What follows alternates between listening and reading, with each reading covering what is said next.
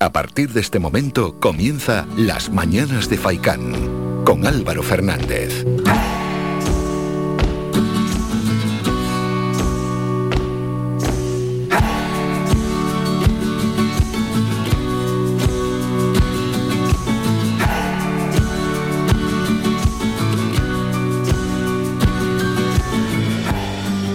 ¿Qué tal? Muy buenos días y bienvenidos a las mañanas de Faikan. Es miércoles, son las ocho y media de la mañana y hoy es un día realmente especial, el 5 de enero, ¿no?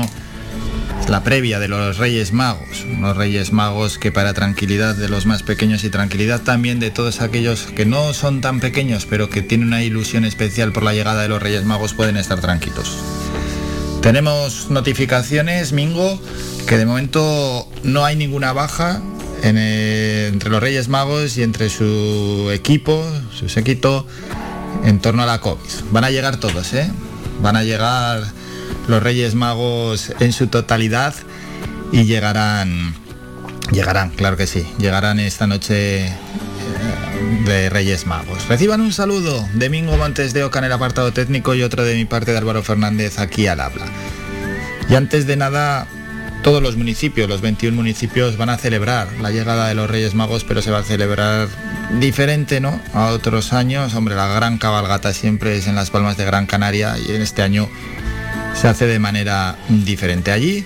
Y en el resto de municipios todo controlado debido a que estamos en plena sexta ola, que ayer tuvimos la incidencia del COVID, ¿no? Los contagios de nuevo disparados con 4.728 en nuestras islas y concretamente en nuestra isla tuvimos 1.601 positivos. Por tanto, hoy máxima precaución y máxima prudencia y especialmente a los más jóvenes, ¿no? que son sobre todo los que hoy se lo toman como día festivo, bueno, no tan jóvenes, adolescentes y no tan jóvenes y que el cotillón de reyes, botellón, etcétera, son ambientes peligrosos para seguir contagiándonos. Bueno, dicho esto, Dicho esto, no podíamos empezar el programa de otra manera. Ayer ya, justo al final, nos sorprendía la triste noticia ¿no? del fallecimiento de María Mérida, considerada la dama de la canción canaria que falleció ayer a los 96 años de edad. Había nacido en el Hierro el 5 de julio de 1925 y durante tantos y tantos años, casi un siglo, maravilló al mundo con su increíble voz y llevó a todos los rincones de nuestro país, sin duda alguna, y más allá, al mundo, su música y defendió como nadie el folclore canario. Tuvo muchísimos éxitos y coincidió con grandes artistas como Lola Flores, Marujita Díaz, Ava Gardner, Pepe Blanco, bueno, entre otros. Trabajó en la radio incluso.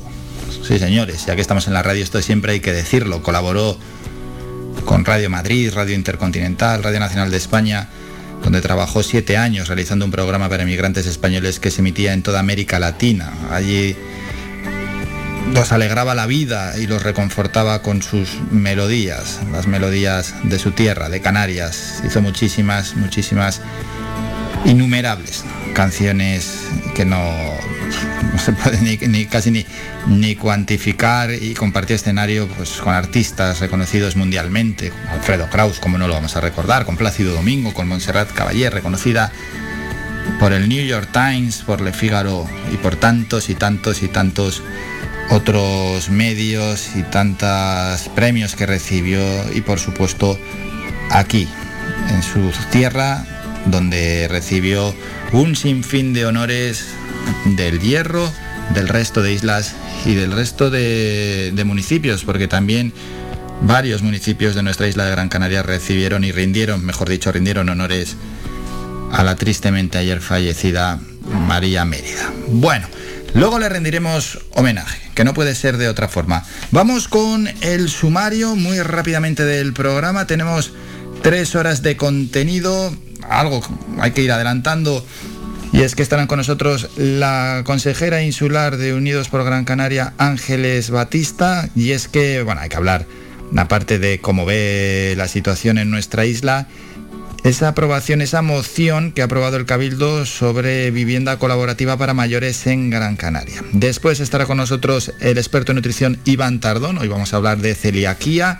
Acto seguido entrará en el programa el cantautor canario Ari Jiménez. Vamos a hablar con él, aparte de música y de ver qué tal ha ido este 2021 conocer cómo encara el 2022, cantautor canario de bastante éxito y por supuesto hablar de no solo autor, es un ciclo musical que lo acoge la Sala Insular de Teatro en Las Palmas de Gran Canaria y que se va a desarrollar este próximo enero y donde invitamos a todo el mundo que le guste este tipo de música a que se pase por allí. En la previa de los Reyes Magos hablaremos con la concejala de Juventud del Ayuntamiento de Las Palmas de Gran Canaria, Carla Campoamor. Y después, varios colaboradores. Estará con nosotros Kevin Vázquez de eSportal en Canarias, en la sección Los eSport en la Onda para repasar lo mejor de 2021 y mirar al 2022. Y luego escucharemos a la psicóloga Soraya Puerma en la sección Mentalizate. Con todo esto comienzan las mañanas de Faikan.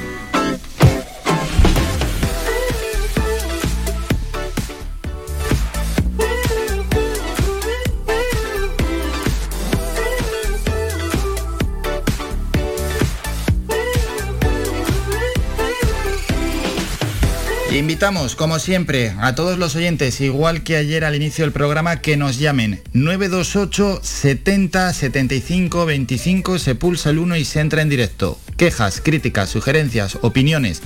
928 70 75 25 para entrar y participar. Cualquier cosa. Ayer, por ejemplo, llamó una oyente diciendo que donde ella vive los coches aparcan en las aceras y es un incordio. Otro oyente llamó para denunciar en Telde a ciclistas que van con la bicicleta por la acera y que son un peligro, porque al final eso es un peligro, ojo, ¿eh? Cuidado que en caso de atropellar a una persona las consecuencias pueden ser graves. Esperamos llamadas, críticas, opiniones, sugerencias, algo que queréis lanzar aquí en la radio.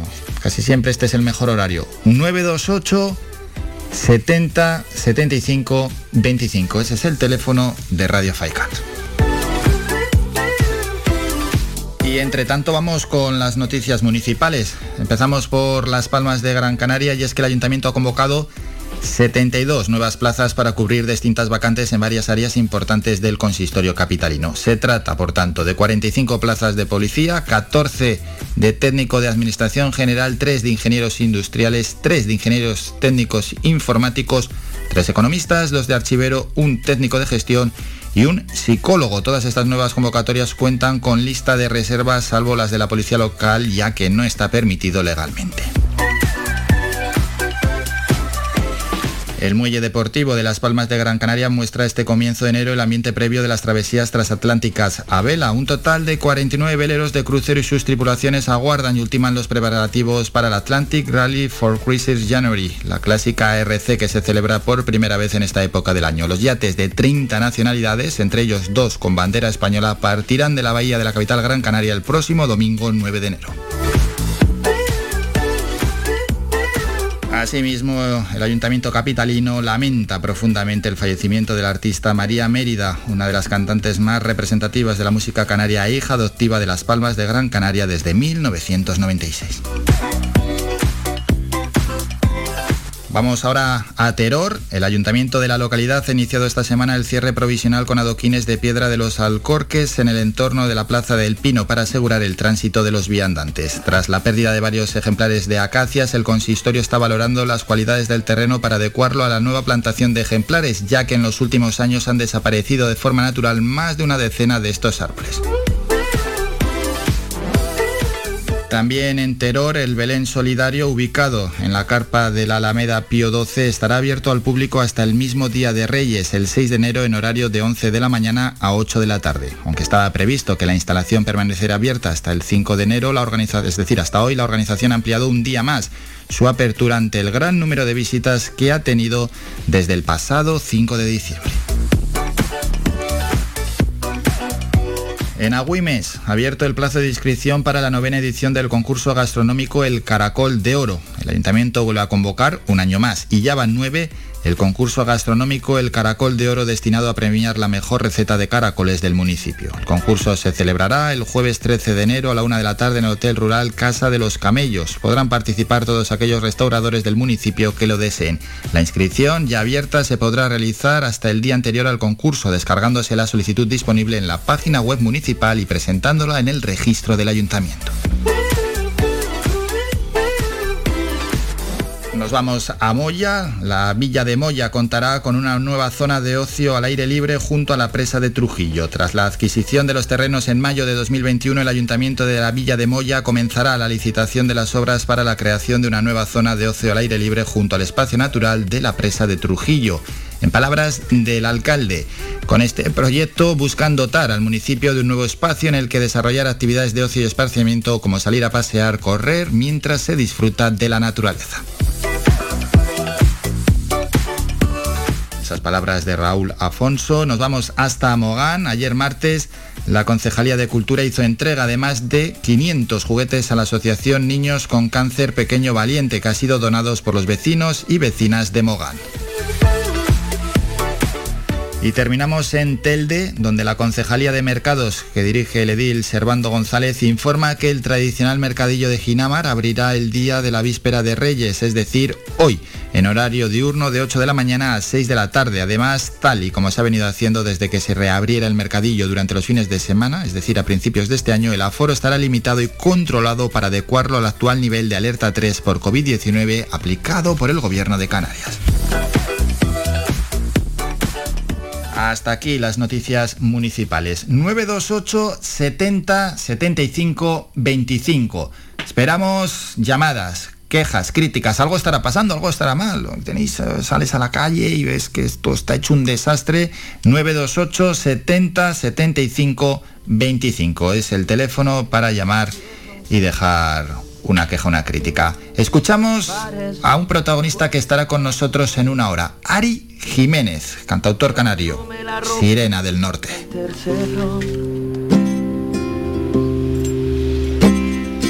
Niña, sirena de vestido de domingo, tan frágil como el beso en el que habito, después de darnos tregua de calor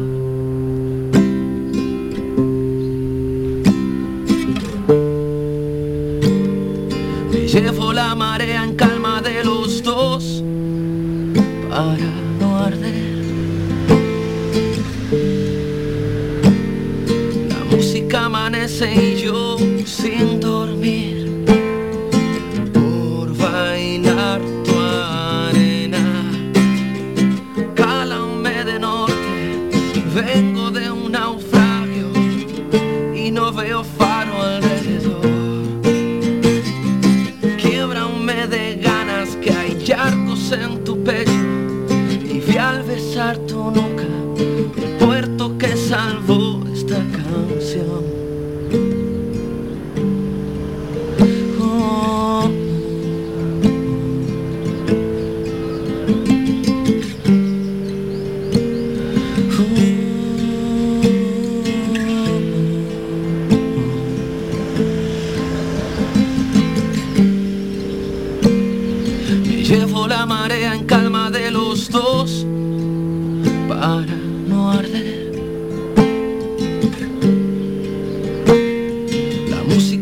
amanece y yo sin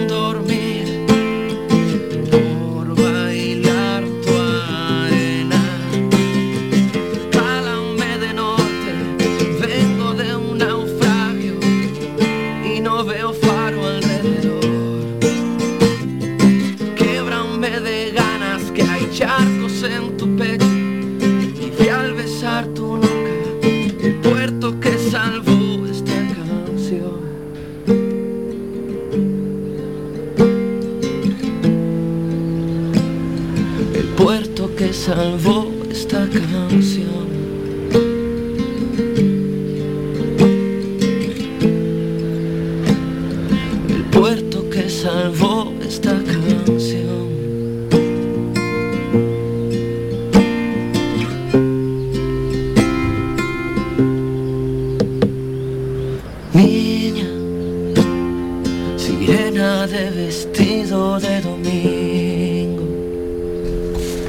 Jiménez, quien estará con nosotros en una hora aquí en las mañanas de Faikan. Hacemos un breve descanso. Nos vamos a publicidad. Volvemos a invitar a todo aquel que quiera dejar una queja, crítica, opinión. 928 70 75 25. Lo dicho, que hacemos un descanso, nos vamos a ir a publicidad y a la vuelta regresamos para repasar las temperaturas en nuestra isla, que ya el tiempo está empezando a cambiar sobre todo cambiará a partir de hoy por la noche y jueves y viernes se notará el cambio. Bueno, en cualquier caso, ahora lo vamos a repasar. Después tenemos que ir con Es Noticia y por supuesto el repaso a las portadas en este miércoles 5 de enero.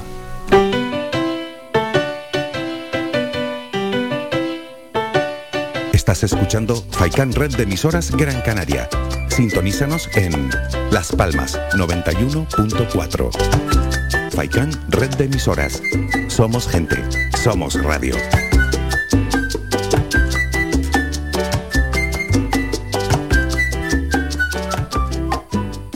¡Por fin! ¡Ya llegaron los cochitos! Un gran parque mítico en las Navidades Canarias. Descubre el ferial de Navidad Siete Palmas en la esplanada anexa al Estadio de Gran Canaria. Estamos desde el 2 de diciembre hasta el 9 de enero. En horario desde las 5 de la tarde hasta las 11 de la noche. Espectacular parque de atracciones con una sorprendente variedad de aparatos. ¡Por fin! ¡Ya llegaron los cochitos!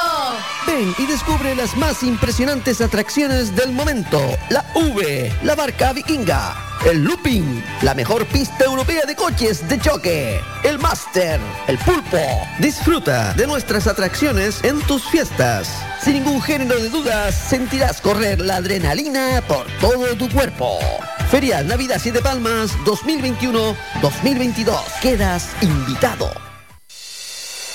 Clínica Arnau es su centro sanitario privado de referencia del municipio de Telde. Fundada en el año 2004, en la actualidad disponemos de dos centros asistenciales, Clínica Arnau Telde y Clínica Arnau ubicado en Las Huesas. Disponemos de una amplia cobertura de asistencia sanitaria privada vinculada a compañías de seguros de salud, mutualidades de funcionarios, mutuas de accidentes laborales, accidentados de tráfico. Para más información 928 70 40 13 www.clinicarnao.es. No dudes más y ven a conocernos. Somos gente, somos radio.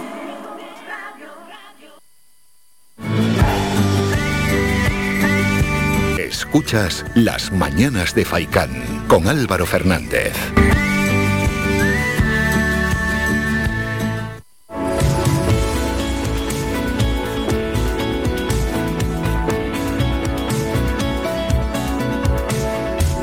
Tiempo.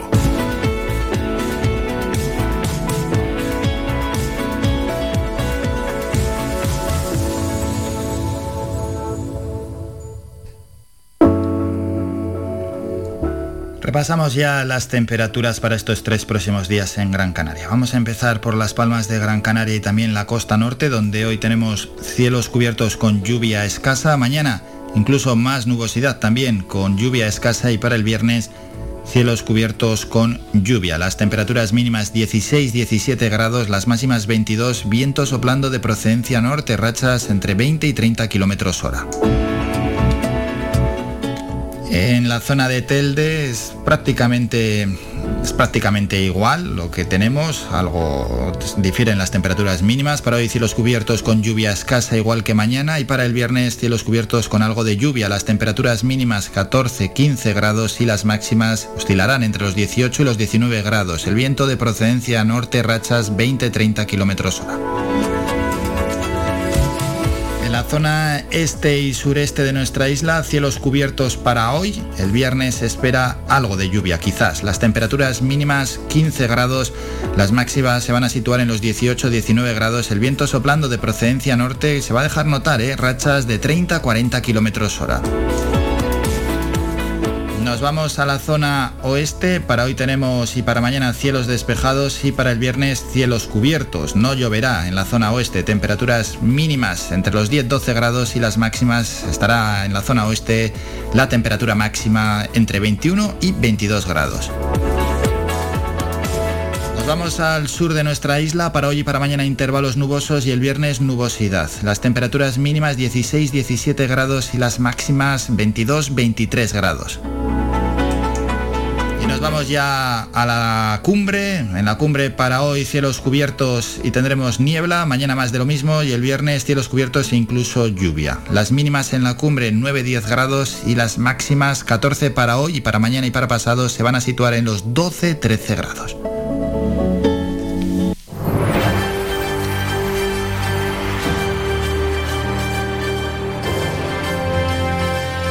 Es noticia.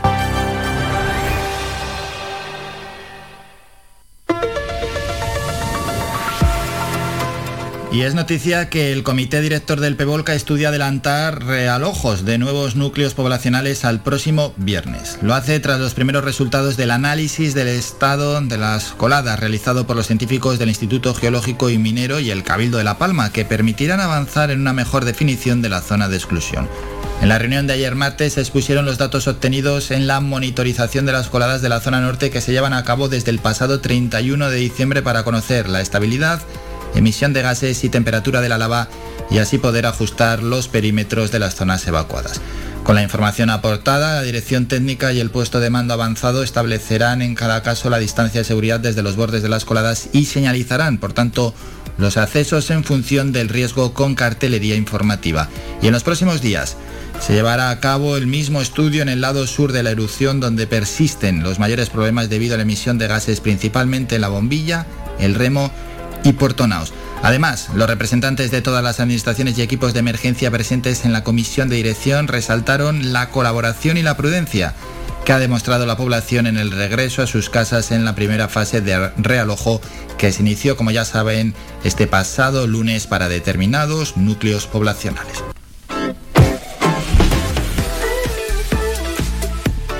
Bueno, vamos con, en este caso, el repaso a las portadas de los periódicos. Empezamos eh, hoy en El Mundo, en la foto de portada, Carlos Sainz, el príncipe catarí, el líder del Qatar, bueno, no es Carlos Sainz, el líder del Dakar entre sospechas. La foto de portada para la tilla, él es el que sale en la foto de portada de El Mundo. Titular, la mayoría quiere que regrese el emérito, pero ya sin honores. Gran panel del Año Nuevo del Mundo Sigma 2, la situación de, de Juan Carlos I. La mitad de los que desean la vuelta de don Juan Carlos los supeditan a que dé explicaciones.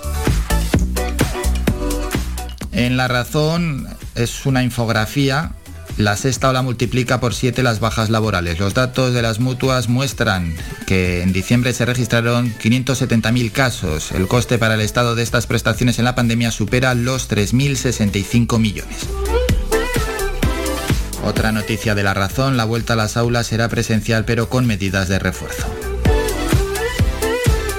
En el país, en la foto de portada, récord de migrantes en el Canal de la Mancha y se ve a una persona llevando en brazos a un bebé. Empleo recupera en 2021 todo el empleo perdido por la pandemia. La economía logra un récord de cotizantes tras sumar 776.000 puestos de trabajo en el año, mientras que el paro registrado cae al nivel de 2007.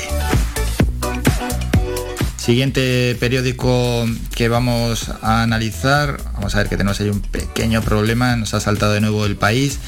El que nos queda por analizar es ABC y sale en la foto de portada una persona detrás de una pancarta que pone ocupa espacio. La España ocupada suma 49 casos al día. Esa es la foto de portada de ABC con la que viene en este 5 de enero. Bueno, viene eso en la foto de portada ABC con, hablando de ocupación y vamos a pasar al siguiente periódico. Bueno, en el faldón abajo ABC titula La reforma laboral de 2012 logra un aumento histórico del empleo pero con exceso de temporalidad. Vamos con Canarias 7 en la foto de portada como no podía ser de otra forma. Adiós a María Mérida. Me voy calladita, la boca igual que aparecí en la vida. La foto de portada es para ella. La cantante que paseó el folclore de las islas por todo el mundo murió ayer a los 96 años. El titular, otro día trágico, 11 muertes y 4.728 nuevos contagios. Estado y comunidades pactan que el retorno a las aulas se mantenga para el día 10. Seguimos con el repaso a más periódicos. Vamos a ver, se ha quedado esto un poco bloqueado. Diario de avisos, la foto portada es para ella. Muere María Mérida a los 96 años, la voz canaria que dio la vuelta al mundo. La cantante Reña vivía en Candelaria, cerca del mar y de la patrona, donde falleció ayer tras 80 años de carrera. Fue premio Canarias y taburiente de la Fundación Diario de Avisos. Otras noticias, los Reyes Magos se multiplican para llegar a los hogares canarios. Las islas cierran 2021 con una caída del 25% del desempleo. Vamos con, en este caso, la provincia.es, ya que no tenemos el periódico, o sea, no tenemos la portada, a veces nos pasa eso, no nos llega a tiempo la portada de la provincia.es, de la provincia, mejor dicho, y nos vamos a su página web, laprovincia.es para adelantar lo que ahí tiene. Canarias se refuerza con más de mil sanitarios para mitigar la sexta ola. Los Reyes Magos más discretos visitan las Palmas de Gran Canaria. La recuperación turística lleva a las islas a liderar la creación de empleo. Y terminamos con los deportivos. Marca, el Madrid se va de copas hoy a las ocho y media frente al Alcoyano. Y en la foto de portada sale Carlo Ancelotti. Y el Barça tiene un plan para fichar a Haaland, dice el Marca. Vamos con el diario AS, los Reyes de la Moral. Claro, el Alcoyano, más moral que el Alcoyano, que hoy se enfrenta a las ocho y media frente al Real Madrid. Y terminamos ya rápidamente con el mundo deportivo, que dicen así, Haaland si hay dinero, pacto Barça Rayola por el noruego que será Blaugrana si el club logra reunir la suma de la operación según Deportes 4. El delantero del Dortmund prefiere el Camp si Mbappé se acaba comprometiendo con el Real Madrid. Bueno, pues así están, así han llegado las portadas de los periódicos en este 5 de enero, en el día, en la previa de, a que lleguen ya los Reyes Magos en esta noche. Nos vamos a ir a publicidad a la vuelta. Nos toca boletín informativo y luego vamos a hablar con la consejera insular Ángeles Batista. Ella es de Unidos por Gran Canaria. Queremos hablar pues, cómo ha vivido este año 2021, cómo está viviendo la Navidad, por supuesto también en cómo encara o cómo ve ella, cómo cree que el Cabildo debe encarar el año 2022. Y le vamos a preguntar por una iniciativa que ha presentado su partido y que se aprobó en el Cabildo y que tiene que ver sobre vivienda colaborativa para mayores en Gran Canaria. Es una propuesta que, bueno, pues lógicamente queremos conocerla y cómo puede mejorar la vida de las personas de más de 65 años. La vivienda colaborativa que se desarrolla en otros países y que tiene, bajo un nombre llamado co-housing. Hablaremos con ella antes Boletín informativo y por supuesto antes un breve descanso.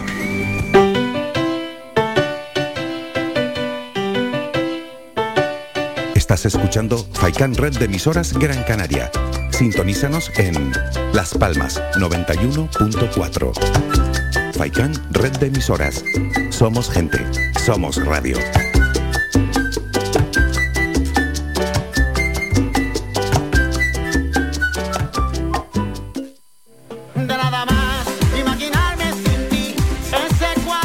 Restaurante Mi Niño abre sus puertas de lunes a viernes de las 7 de la mañana a 6 de la tarde. Le ofrecemos desayunos, menús variados caseros a precios asequibles. Disponemos además amplios salones para cualquier tipo de celebraciones. Infórmate o haga su reserva al 928 700602.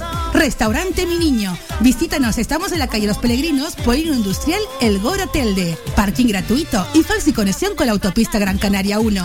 Te esperamos en el restaurante Mi Niño.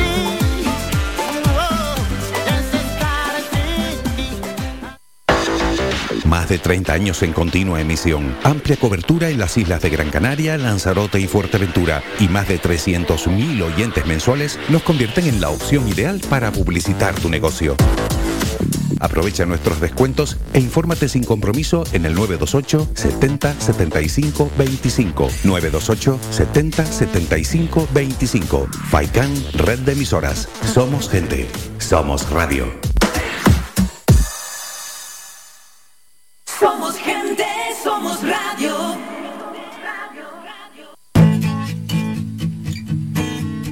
Somos música. Somos información. Somos entretenimiento. Somos vida. Somos Radio Faikán. Somos gente. Somos radio.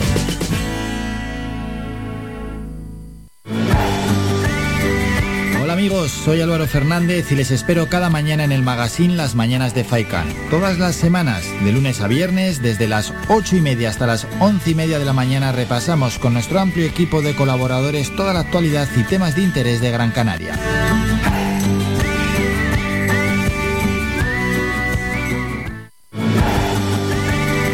Hola amigos, soy Álvaro Fernández. Escuchas Las Mañanas de con Álvaro Fernández.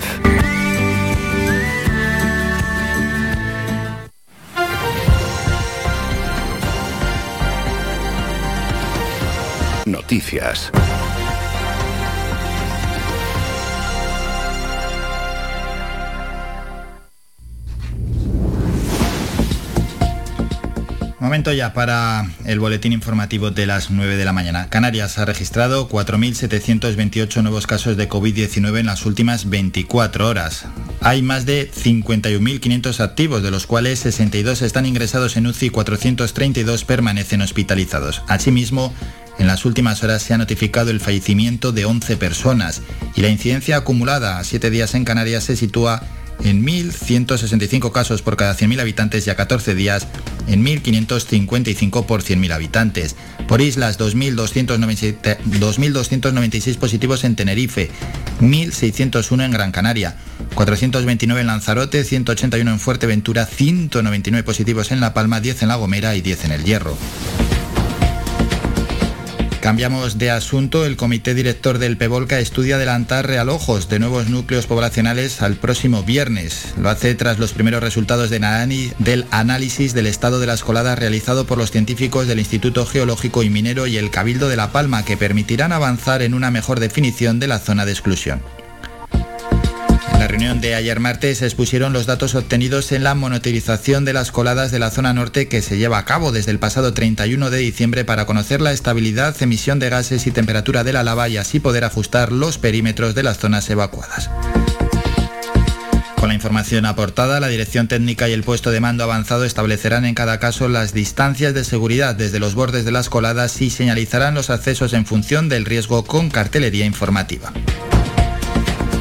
próximos días en La Palma se llevará a cabo el estudio en el lado sur de la erupción, donde persisten los mayores problemas debido a la emisión de gases, principalmente la bombilla, el remo y Puerto Naos. Además, los representantes de todas las administraciones y equipos de emergencia presentes ayer en el comité de dirección resaltaron la colaboración y la prudencia que han demostrado la población en el regreso a sus casas en la primera fase del realojo que se inició este pasado lunes para determinados núcleos poblacionales. Noticias municipales. El Ayuntamiento de Las Palmas de Gran Canaria ha convocado 72 nuevas plazas para cubrir distintas vacantes en varias áreas importantes del consistorio capitalino. Se tratan de 45 plazas de policías, 14 de técnico de administración general, 3 de ingenieros industriales, 3 de ingenieros técnicos informativos, 3 plazas de economistas, 2 de archivero, un técnico de gestión y una de psicólogo. Todas estas nuevas convocatorias cuentan con lista de reserva, salvo las de la policía local, ya que no está permitido legalmente. Seguimos en la capital. El muelle deportivo de Las Palmas de Gran Canaria muestra este comienzo de enero el ambiente previo de las travesías transatlánticas a vela. Un total de 49 veleros de crucero y sus tripulantes aguardan y ultiman los preparativos para el Atlantic Rally for Cruiser January, la clásica ARC que se celebra por primera vez en esta época del año. Los yates de 30 nacionalidades, entre ellos dos con bandera española, partirán de la bahía de la capital Gran Canaria el próximo domingo 9 de enero. Asimismo, el Ayuntamiento de Las Palmas de Gran Canaria lamenta profundamente el fallecimiento de la artista María Mérida, una de las cantantes más representativas de la música canaria e hija adoptiva de Las Palmas de Gran Canaria desde 1996. Cambiamos de municipio. En Telde, la Concejalía de Mercados informa que el tradicional mercadillo de Ginamar abrirá el día de la víspera de Reyes, es decir, hoy en horario diurno de 8 de la mañana a 6 de la tarde. Además, tal y como se ha venido haciendo desde que se reabriera el mercadillo durante los fines de semana, es decir, a principios de este año, el aforo estará limitado y controlado para adecuarlo al actual nivel de alerta 3 por COVID-19 aplicado por el gobierno canario. De Telde nos vamos hasta Teror, donde el ayuntamiento de la localidad ha iniciado esta semana el cierre provisional con adoquines de piedra de los Alcorques en la entrada de la Plaza del Pino para asegurar el tránsito de viandantes. Tras la pérdida de varios ejemplares de acacias, el consistorio está valorando las cualidades del terreno para adecuarlo a la nueva plantación de ejemplares, ya que en los últimos años han desaparecido de forma natural más de una decena de estos árboles. Agüimes está abierto el plazo de inscripción para la novena edición del concurso gastronómico El Caracol de Oro. El ayuntamiento vuelve a convocar un año más y ya van nueve el concurso gastronómico El Caracol de Oro destinado a premiar la mejor receta de caracoles del municipio. Terminamos en Moya. La villa de Moya contará con una nueva zona de ocio al aire libre junto a la presa del Trujillo. Tras la adquisición de los terrenos en mayo de 2021, el Ayuntamiento de Moya comenzará la licitación de las obras para la creación de una nueva zona de ocio al aire libre junto al espacio natural de la presa de Trujillo. Terminamos con la información más cercana. Regresamos a las 10 con un nuevo boletín informativo. Faikan, red de emisoras. Somos gente. Somos radio.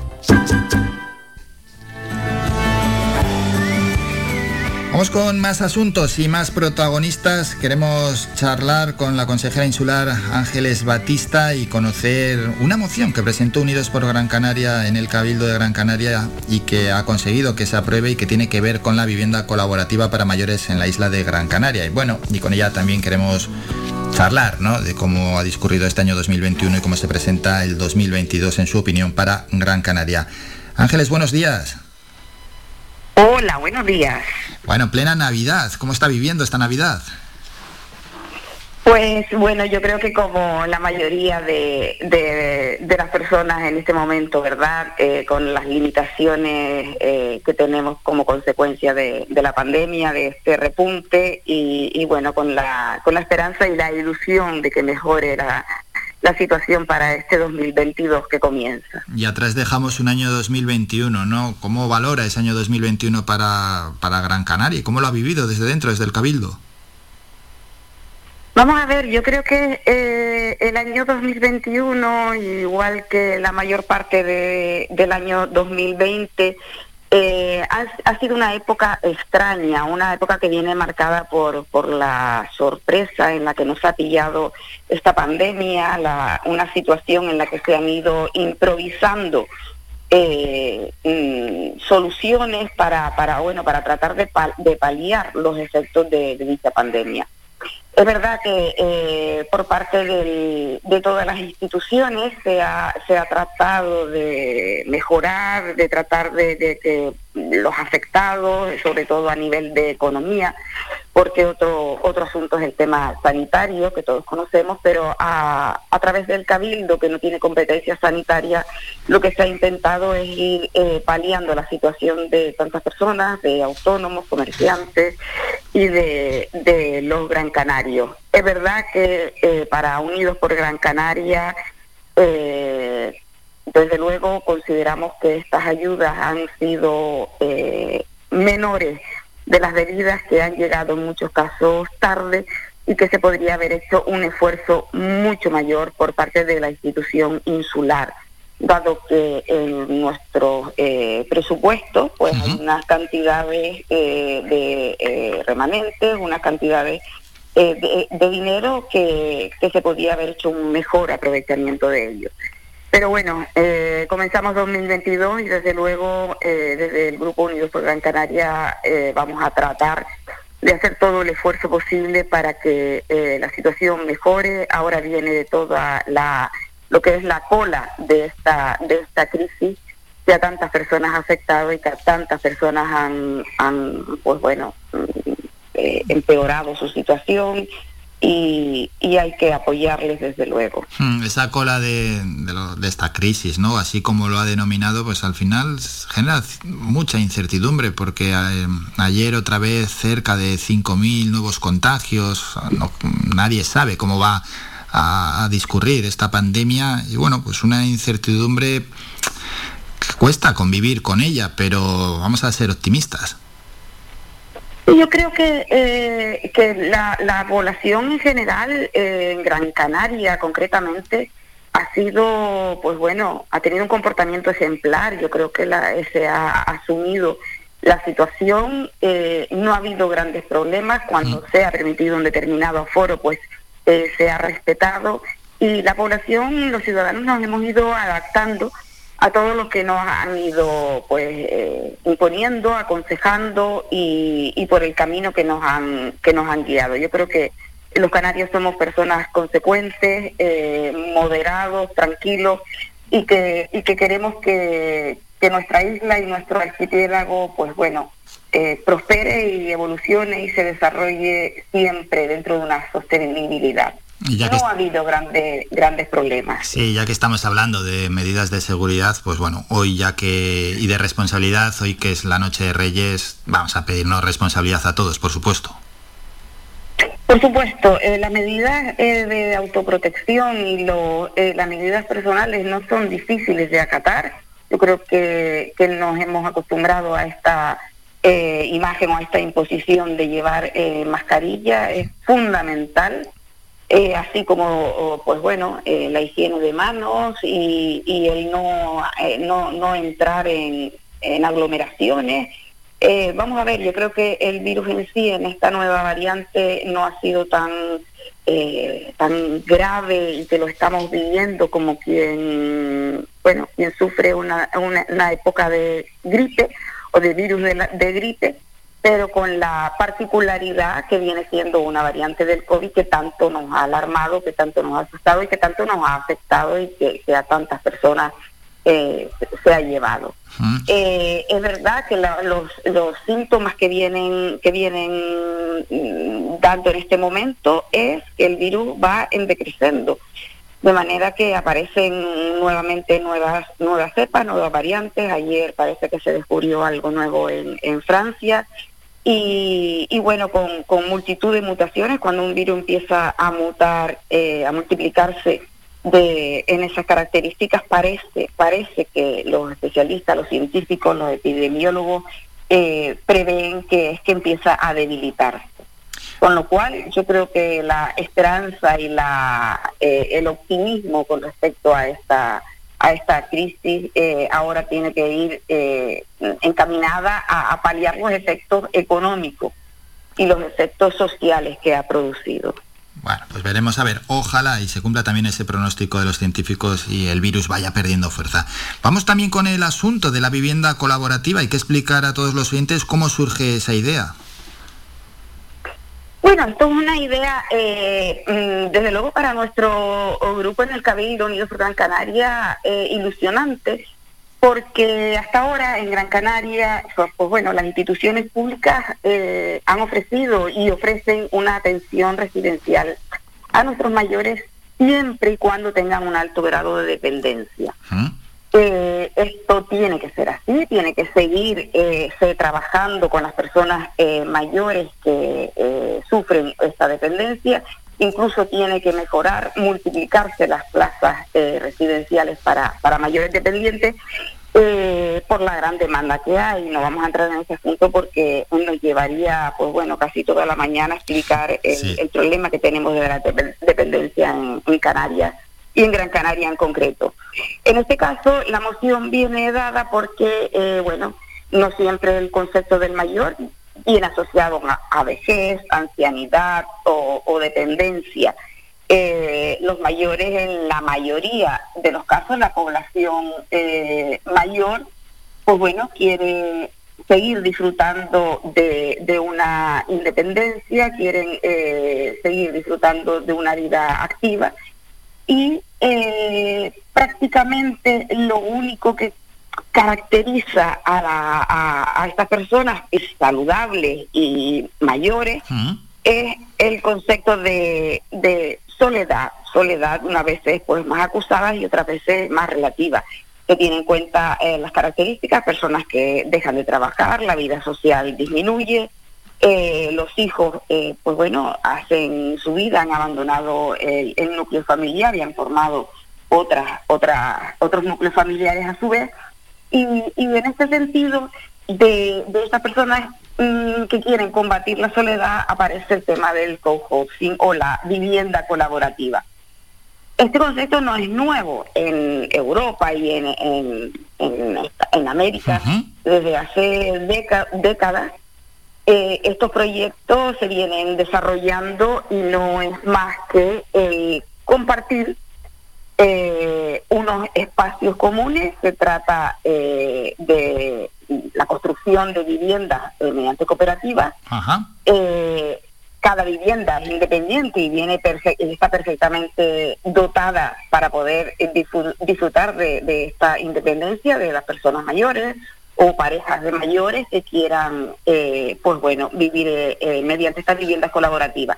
La característica y la peculiaridad es que van a compartir unas zonas comunes, espacios comunes, claro. Pues bueno, pues, exacto, como pueden ser pues los comedores, los servicios de, limpieza, de lavandería, pues las zonas de, salud, de gimnasio, eh, e incluso la atención eh, sanitaria. Es decir, son viviendas, cada uno, pues, imaginémonos un complejo de, apartamentos o de, de bungalow, donde cada uno tiene pues eh, su habitación, su baño, su sala de estar, y, y, el, y el resto de, de zonas que, comunes que se van a compartir con otras personas en la misma situación. Sí, el concepto está claro. Desde luego, sí, sí, sí. Eso es, el concepto, el concepto está claro, ¿no? Y bueno, pues ahí está ese ejemplo en otros países que esto ya lleva funcionando años, incluso décadas. ¿Tenemos algún ejemplo aquí cercano o esto está por implantarse? No, en, eh, desde luego desde eh, mi punto de vista y no tengo noticias de que en Gran Canaria haya ninguna experiencia de ningún proyecto en este sentido. Eh, lo, que tratamos desde Unidos por Gran Canaria, desde luego, es que, eh, pues bueno, el Cabildo, eh, junto con el Gobierno de Canarias y los ayuntamientos, pues mm, se trate de, promocionar y de desarrollar este tipo de proyectos en toda la isla.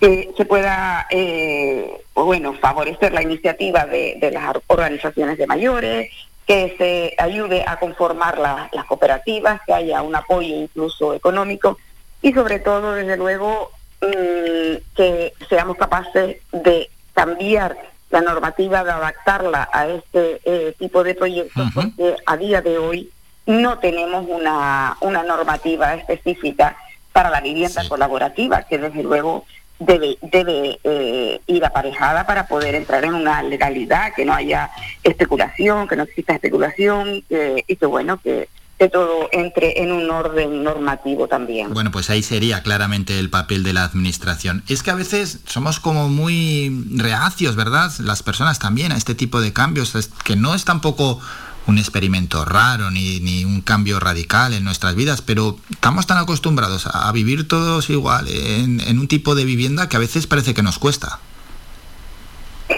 La verdad es que cuando uno se lo plantea parece que es un objetivo pues muy lejano, eh, muy extraño, que aquí como que tenemos un concepto de que el mayor va a limitar pues bueno su, su, su relación a, a su familia, a vivir pues en soledad yo creo que es algo que hay que eh, también, mm, pues bueno, hacer una, una tarea docente o de, publicidad, de promoción, de explicar realmente los beneficios que puede tener para un envejecimiento activo este tipo de convivencia. Desde luego, eh, mm, tratar de hacer entender que va a mejorar la calidad de vida sin ninguna duda, se van a compartir eh, gastos sin perder la autonomía personal. Claro, y Ángeles, una última cuestión. Al final, pues puede llegar la edad de la jubilación, hombre, cada vez es más tardía, ¿no? Pero vamos a poner una, cifra, que es la cifra mítica de jubilación. 65 años, con la esperanza de vida cada vez mayor. La población cada vez más envejecida. Uno llega a 65 años pleno de facultades. Son ya asuntos en los que hay que seguir trabajando. Claro, eh, pues eh, eh, vamos a ver, esta, esta moción viene en esa línea, que tenemos una franja de edad desde los 60, 65 años que se produce la, jubilación o el cese de la vida laboral y la mayoría de las personas, mm, hay 15, 20 años más, es un tramo de la vida en la que se puede, se quiere y se pretende que la persona siga disfrutando que siga, eh, pues bueno, eh, manteniendo su, eh, su calidad de vida y que desde luego mejore ese envejecimiento que ahora viene dado por una por un descenso de la movilidad, por un entristecimiento, un aumento de las situaciones de, melancolía, de depresión.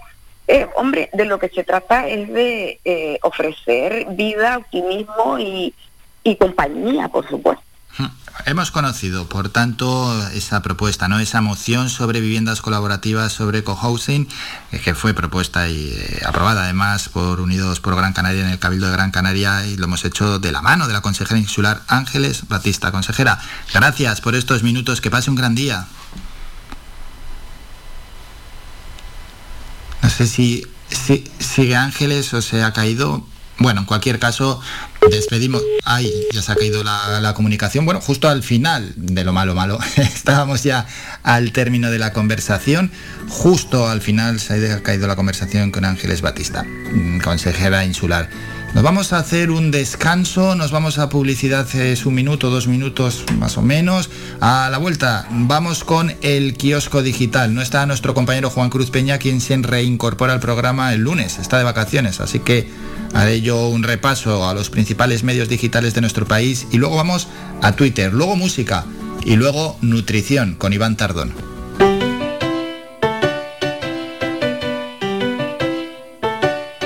Estás escuchando Faikan Red de emisoras Gran Canaria. Sintonízanos en Las Palmas 91.4. Faikan Red de emisoras. Somos gente. Somos radio.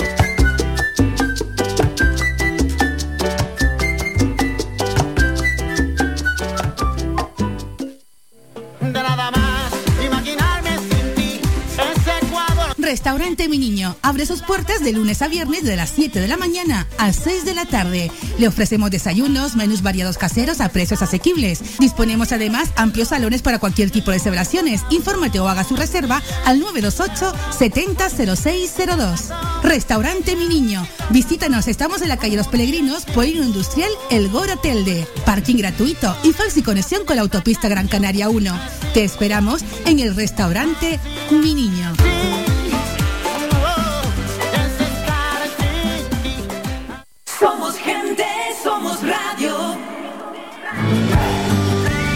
Somos la mejor información, música y entretenimiento. Las mañanas de Faikán.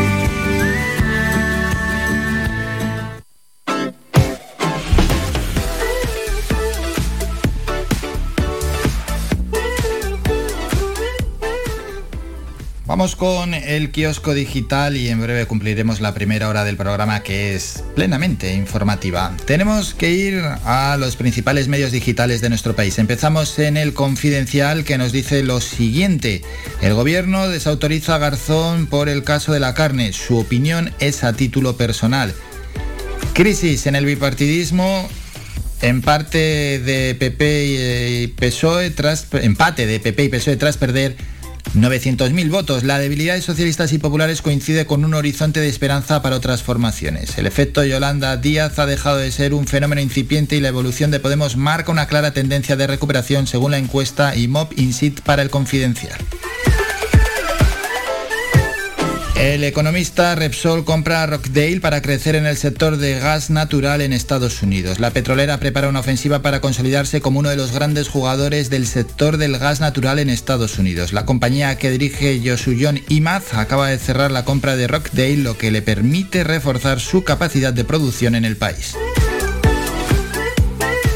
Seguimos informando el diario.es. Las vacunas amortiguan los peores casos de la ola más contagiosa. La sexta ola no da tregua. La incidencia escala hasta los 2.433 casos y Sanidad registra 117.775 nuevos contagios. Alberto Rodríguez pide al Constitucional recuperar su escaño y acusa a Batet de inventar la razón para quitárselo.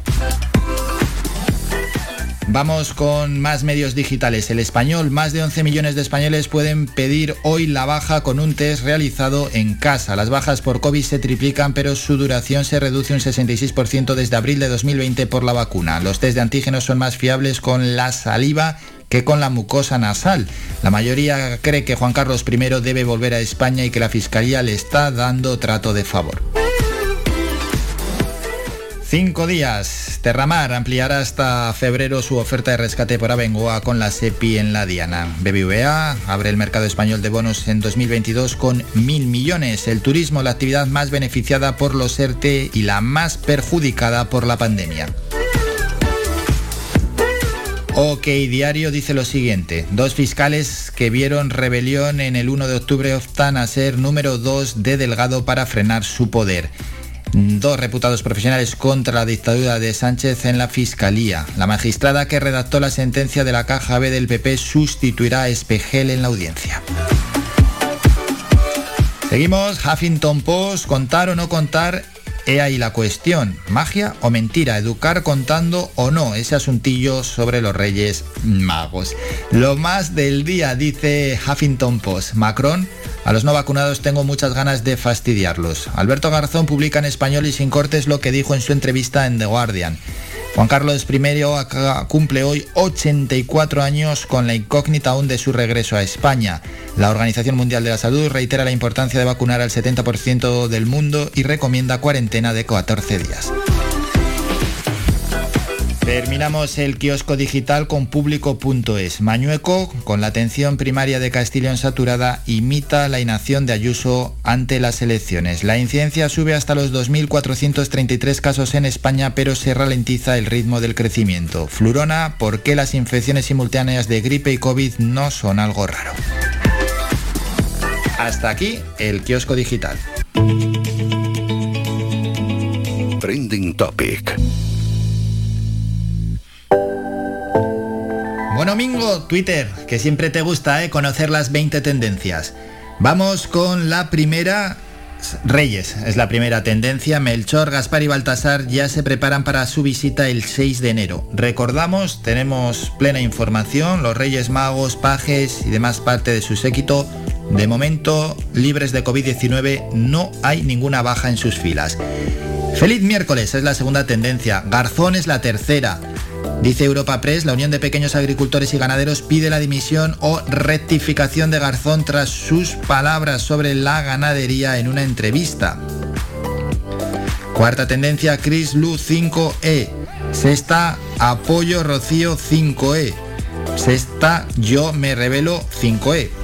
Macron, séptima tendencia en estos momentos. Dijo en una entrevista a Le Parisien que quiere fastidiar a los no vacunados para justificar el proyecto legal que les impedirá montar en tren o entrar en los bares si la oposición de izquierdas y de derechas se le está echando encima a Macron. Más tendencias, Manu Sánchez, Dani Alves ya preparado con el Barça, Paz Padilla fuera de la TV también es tendencia, Linares por fútbol, día 5, Zaplana, Mislata, Baltasar, Lamban, Xiao, sus majestades por los Reyes Magos, Irene Montero y The Guardian por las palabras del ministro Garzón, cierran las 20 tendencias en estos momentos en Twitter. 9 y media, vamos con un temita musical, a ver qué suena. Yo creo que ya hay oyentes que saben qué está sonando, porque es un clasicazo de Nirvana, Can As You Are.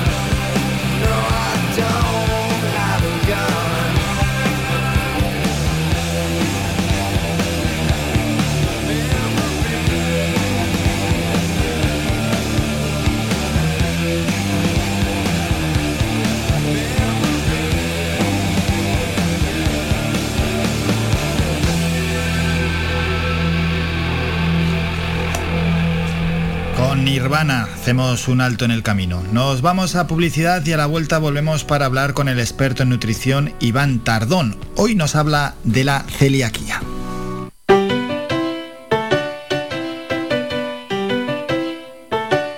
Estás escuchando Faikan Red de emisoras Gran Canaria. Sintonízanos en Las Palmas 91.4. Faikan Red de emisoras. Somos gente, somos radio.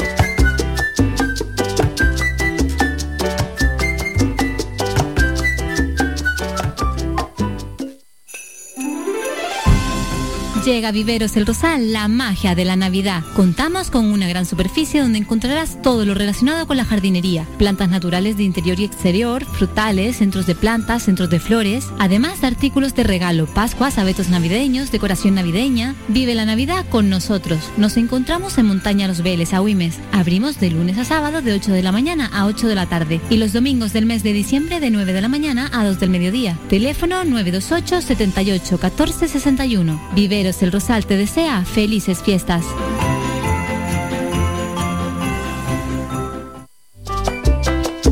Puedes escuchar Faikan Red de emisoras en las siguientes frecuencias. La Aldea 105.9, Agaete 99.9, Galdar 106.5. Terror 96.7, Telde 99.4, San Mateo 103.4, Tunte 100.4, Mogán 104.2, Artenara 95.2, Las Palmas 91.4, Maspalomas 94.5, Arrecife 91.6, Puerto del Rosario 102.0, además de nuestra página web www.radiofaikan .com y app oficial.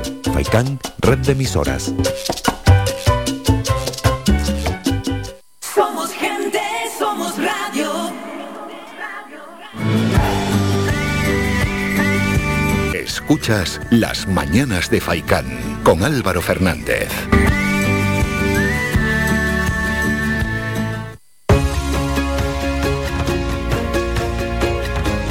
La salud al día.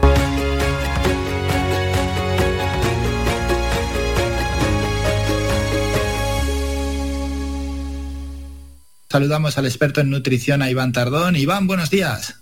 Buenos días, Álvaro. Bueno, vamos con el tema del día. Tenemos que hablar de celiaquía, ese tema pues realmente importante que vas a tratar. Antes de nada, explícanos qué es. Sí, vamos a hablar de la celiaquía, que es un problema que, que está muy en auge también. eh, cada vez hay más casos y, y no porque ahora realmente exista el problema, sino que el problema ha existido siempre. Eh, lo que pasa es que an- antiguamente no se, no se, se tenía en cuenta tanto como se tiene en cuenta ahora.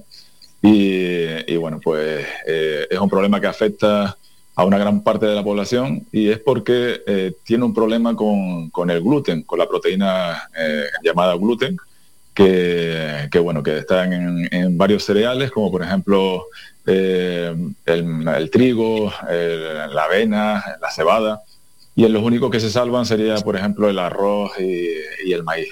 Esto produce un efecto dentro del cuerpo de la persona que es intolerante a- al gluten, eh, que lo que va a hacer es que al final le va a machacar de alguna manera, le va a destrozar las vellosidades del intestino y, y eso hace que después tenga una mala absorción con determinados nutrientes y, y después enfermedades o alteraciones en, en las analíticas de sangre. Bueno, al final el gluten, por la definición que nos, has hecho, se encuentra en, pues en unos cuantos productos casi casi básicos, podríamos decir. Sí, el problema es que, eh, bueno, por, por regla general siempre están en, en- en estos sitios que te he dicho, pero después también los podemos encontrar en, en productos elaborados que a lo mejor hayan tenido, pues, un, pues, que le agreguen algún tipo de harina como esta que hemos hablado, o hayan tenido un proceso bastante malo a la hora de, de realizarlo. Muchas veces pensamos que, bueno, que como no tiene harina de trigo o no tiene cebada, pues no tiene ningún problema, está libre de gluten. Y de hecho en algún sitio me he encontrado pues una heladería en concreto que ponía que era helado sin gluten y tener una misma cuchara para los helados normales y después para los helados eh, sin gluten. Con lo cual, una vez que ya utilizas una herramienta, que puede ser por ejemplo un cuchillo, puede ser por ejemplo una cuchara, lo que sea, y contaminas esa cuchara o ese elemento, pues desde que ya pasa a un, a un alimento que sea sin gluten, ya pasa a tener gluten. Buen apunte ese, claro, me imagino que será por el desconocimiento de la persona que estaba allí atendiendo, ¿no? Sí, muchas veces por desconocimiento eh, no tienen en cuenta lo que es la, pues digamos, la contaminación cruzada de, esos elementos o de esos alimentos que, están utilizando. Entonces, mm, hay sitios que están muy bien preparados en donde mm, pues limpian todo perfectamente o tienen zonas específicamente o especiales para, tratar este tipo de alimentos que, que, bueno, están libres de gluten realmente y entonces sí que podemos estar bastante, bastante bien. El problema que se produce es que muchas veces personas que tienen problemas de, celiaquía van a un sitio que a comer que, les aseguran que no tienen gluten y no tienen en cuenta tantas cosas como esta que hemos dicho o hay un pequeño despiste y al final pues terminan con problemas de diarrea, inflamaciones del abdomen, si llegamos ya a los extremos pues eh, vómito. Eso es, por esos síntomas te quería preguntar por los celíacos, ¿qué síntomas sufren? Suelen ser variados, no siempre coinciden en que, en que aparecen todos, ¿vale? Pero sí es verdad que, por ejemplo, puede tener una, gran inflamación en la zona abdominal, unas malas digestiones, unas digestiones pesadas, unas heces muy grasientas, eh, demasiado olorosas. Eh, también puede ser, por ejemplo, que tengan analíticas de sangre tipo el hierro bastante afectado, eh, bastante bajo, una anemia. Que tengan, por ejemplo, muchos gases, al final son muy diversos, ¿vale? Puede aparecer que pueden aparecer todos o no aparecer ninguno. De hecho, te puede aparecer tanto diarrea como estreñimiento. O sea, puede aparecer cualquier cosa. y que hay diferentes tipos de celiaquía. Sí, bueno, hay personas que a lo mejor eh, con un poquito de, gluten no van a tener ningún problema eh, y sin embargo personas que son totalmente intolerantes, o sea, personas que si comen cualquier mínima muestra de gluten se ponen fatal y personas que, para que se pongan mal deberían de comer mucha cantidad. Entonces hay distintos niveles. Bueno, pues estamos hablando de una enfermedad, la celiaquía, importante. Una, los celíacos pues, la verdad es que bastante comentado, ¿no? Muchas veces vemos por ahí productos sin gluten, sin gluten, se esfuerzan en, anunciarlo y por tanto lo que te queremos preguntar es la, incidencia que tiene en la población, si hay estudios, si no, si se sabe más o menos eh, qué número de celíacos tenemos, ¿no? O cada, cada X personas, ¿cuántos son celíacos? Pues mira, ahí me pilla. Ahí sinceramente no te puedo responder porque no he mirado las estadísticas actuales ahora mismo, pero sí es verdad que ahora, a día de hoy, la verdad que tienen bastante gama de productos que están bastante eh, bien elaborados. Eh, te vas a supermercados como marcas muy conocidas eh, que tienen muchos productos que son libres de gluten y en algunas zonas te ponen hasta incluso pues alguna algún membrete en la, en la zona del precio o un precio de distinto color para que sepas que, que son libres de gluten. Y, por ese lado, por lo menos van mejorando las cosas, porque antiguamente eh, hasta incluso comprarte un producto sin gluten te sale mucho más caro. Personas que tengan problemas de celiaquía eh, van a tener que tener casi un doble sueldo para, poder comprar la comida habitual. Los productos son más caros. Sí, sí, sí, sí, sí. Es que qué injusto es eso, ¿eh? Aparte de estar sufriendo de ser celíaco, que, que, te, que te eh, quedan más caros los productos. cada vez se intenta nivelar un poquito más, pero ya sabemos por dónde van los tiros. A día de hoy está mejor la cosa, sinceramente, porque hace unos 10 años la cosa estaba bastante mal. Pero, pero es verdad que por lo menos ya se va graduando un poquito los precios, se va mejorando y yo me imagino que los precios se inflan un poco por esto mismo, por este tipo de cosas, que necesitas tener un personal pues bien formado, que necesitas tener, por ejemplo, unas instalaciones bien acondicionadas y después tener eh, mucha maña, digamos, si estás utilizando dos cocinas diferentes en el que uno utiliza gluten y en otra no. Eso ya se convierte en una locura. Luego lo que has comentado, por ejemplo, de, la contaminación que puede haber, ¿no? Dentro de una casa, pues conviven celíacos con no celíacos. Mm, la celiaquía, ¿cuándo se desarrolla? Es decir, ¿hay en alguna edad concreta que se empieza a desarrollar o se desarrolla de, nacimientos? Mira, eh, hay personas que, nacen con, el problema eh, y, bueno, pues lo tienen durante toda, toda la vida. Lo que pasa es que a partir de los tres años es cuando ya se puede detectar si, si existe el problema o no. Eh, y, después hay personas que pasan toda su vida sin saber que han sido celíacos y han aparecido enfermedades que no saben por qué mm, y de repente pues se ponen enfermos y a lo mejor tienen pues diversos problemas a lo largo de su vida, que a lo mejor estreñimiento continuo o, episodios de diarrea y estreñimiento, cosas así, y nunca han sabido que son celíacos. Y después hay personas que a partir de una cierta edad, pues a lo mejor con 30 años, se han hecho una serie de analíticas y resulta que se han descubierto que eh, pues unos problemas que tenían de salud vienen a consecuencia de esto. Entonces, al final se puede desarrollar en cualquier momento de tu vida y normalmente puede ser hasta incluso genético. Si algún, algún miembro de tu familia es celíaco, pues al final puede ser que eh, un hermano, puede ser que un hijo o un, nieto, al final saque esa celiaquía por, por los genes. Oye, Iván, ¿y el único tratamiento cuál es? ¿No tomar gluten? Sí, efectivamente. El único tratamiento que hay es eliminar totalmente el gluten de la dieta y llevar una dieta lo más eh, limpia posible de esto. y sí hay que tener en cuenta una cosa, unas personas que no tengan problemas con el, con el gluten, no deberían eh, de, retirar el gluten de la dieta, porque podrían producir el problema a la larga una vez que coman ese gluten. Van a notar a lo mejor la diferencia. Y es algo que se está poniendo muy de moda, que la gente dice, bueno, pues como sin gluten parece que está de moda o, algo así. Te quería, es que eso te quería preguntar, porque al, preparar la sección, pues estuve buscando algo de información ¿no? sobre la celiaquía y ya, ya, había algunos que decían, pues la, dieta suprimiendo el gluten, y lo tenía que apuntar y pues esto se lo tengo que preguntar fijo a, a Iván. Sí, es eso. Resulta que está pasando esto, que la gente, pues, por, por, lo que sea, ven que hacen mejores digestiones o que creen que tienen mejores digestiones quitando el gluten, porque ven que hay personas que tienen problemas con este alimento o con este, este problema, y entonces deciden pues quitar toda la alimentación que tenga gluten. Y al final, pues, pueden llegar a producir el problema o no, pero realmente no es necesario que lo hagan. Vamos, que no es ninguna broma, que te, que te puedes... Es como lo que hablamos con el tema de la lactosa. Si no tienes un problema real con la lactosa, quitar la lactosa de la, de la alimentación no tiene ningún sentido. Tu cuerpo está preparado para digerirlo, no, no tiene ningún problema. Bueno, pues con ese eh, último consejo y advertencia también de nuestro experto en nutrición, Iván Tardón, vamos a despedirlo y nos ha traído un gran tema, como siempre, para los celíacos, la celiaquía. Así que, Iván, nos citamos ya para el próximo miércoles. Hasta entonces, que pases una gran semana. Igualmente, hasta el próximo miércoles. Somos la mejor información, música y entretenimiento. Las mañanas de Faikán.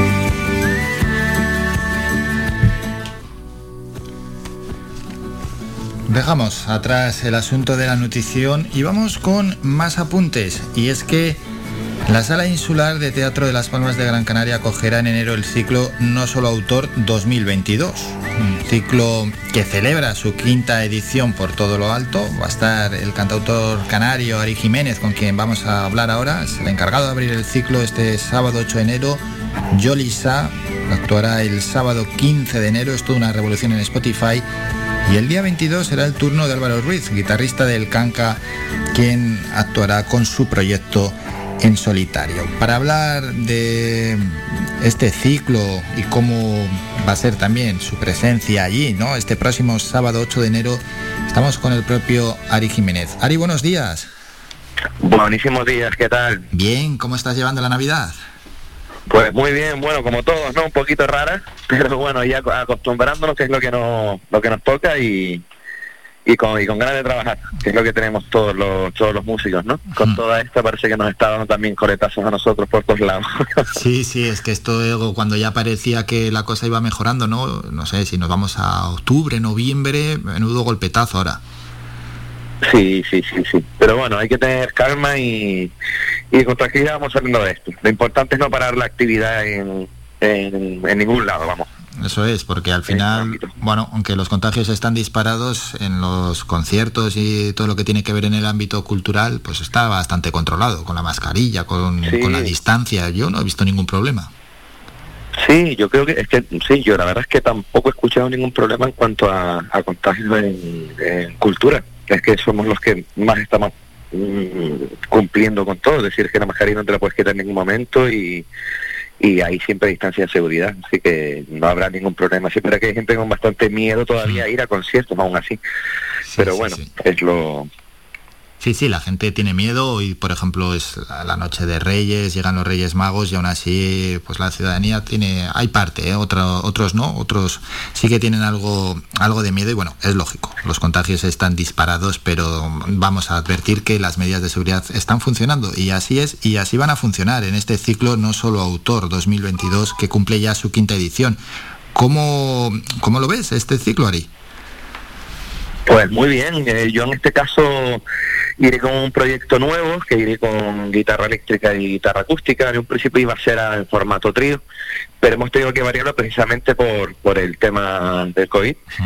Y, y, uno de los componentes no ha podido estar y entonces pues tenemos que hacerlo en un formato dúo, pero con muchas ganas, mucha ilusión y, y con bastantes cositas que hemos preparado esta última semana además para dejarlo chao. Ya es que bastante... la, la, pandemia ha hecho que en cierta medida pues los músicos, grupos y demás tengan que cambiar un poco su repertorio de cara a actuar o la forma ¿no? de actuar de cara al público. El público está sentado, suele ser en, en espacios, hemos empezado pues en recintos cerrados, aunque también se hacen actuaciones al aire libre, pero sí que en cierta medida ha cambiado y luego encima con casos que se han dado de COVID, etcétera, hay que ir adaptándose poco a poco a la situación. Sí, es como comentábamos antes, yo creo que también hay que eh, actuar ya con, cierta naturalidad, siempre respetando todo, una mascarilla, eh, pero tampoco dejar de hacer eh, vida, una vida ligeramente mm, distinta a la normal que hemos tenido, ¿no? Hace de unos años para acá, porque yo también es que la verdad es que tengo ese lapsus de, de no sé si te pasa ahorita también, de de antes de la pandemia y después de la pandemia, como que tengo un, agujero ahí en, la, en la mente que, que espacio temporal. Pero vamos, que básicamente yo creo que ya eh, deberíamos empezar con, como bien te comentaba, dentro de la, de la situación, pues a vivirla con normalidad y a no tener tanto miedo siempre que cumplas, que tú sepas que estás cumpliendo con, con la mínima seguridad que es llevar mascarilla y con, con un distanciamiento social.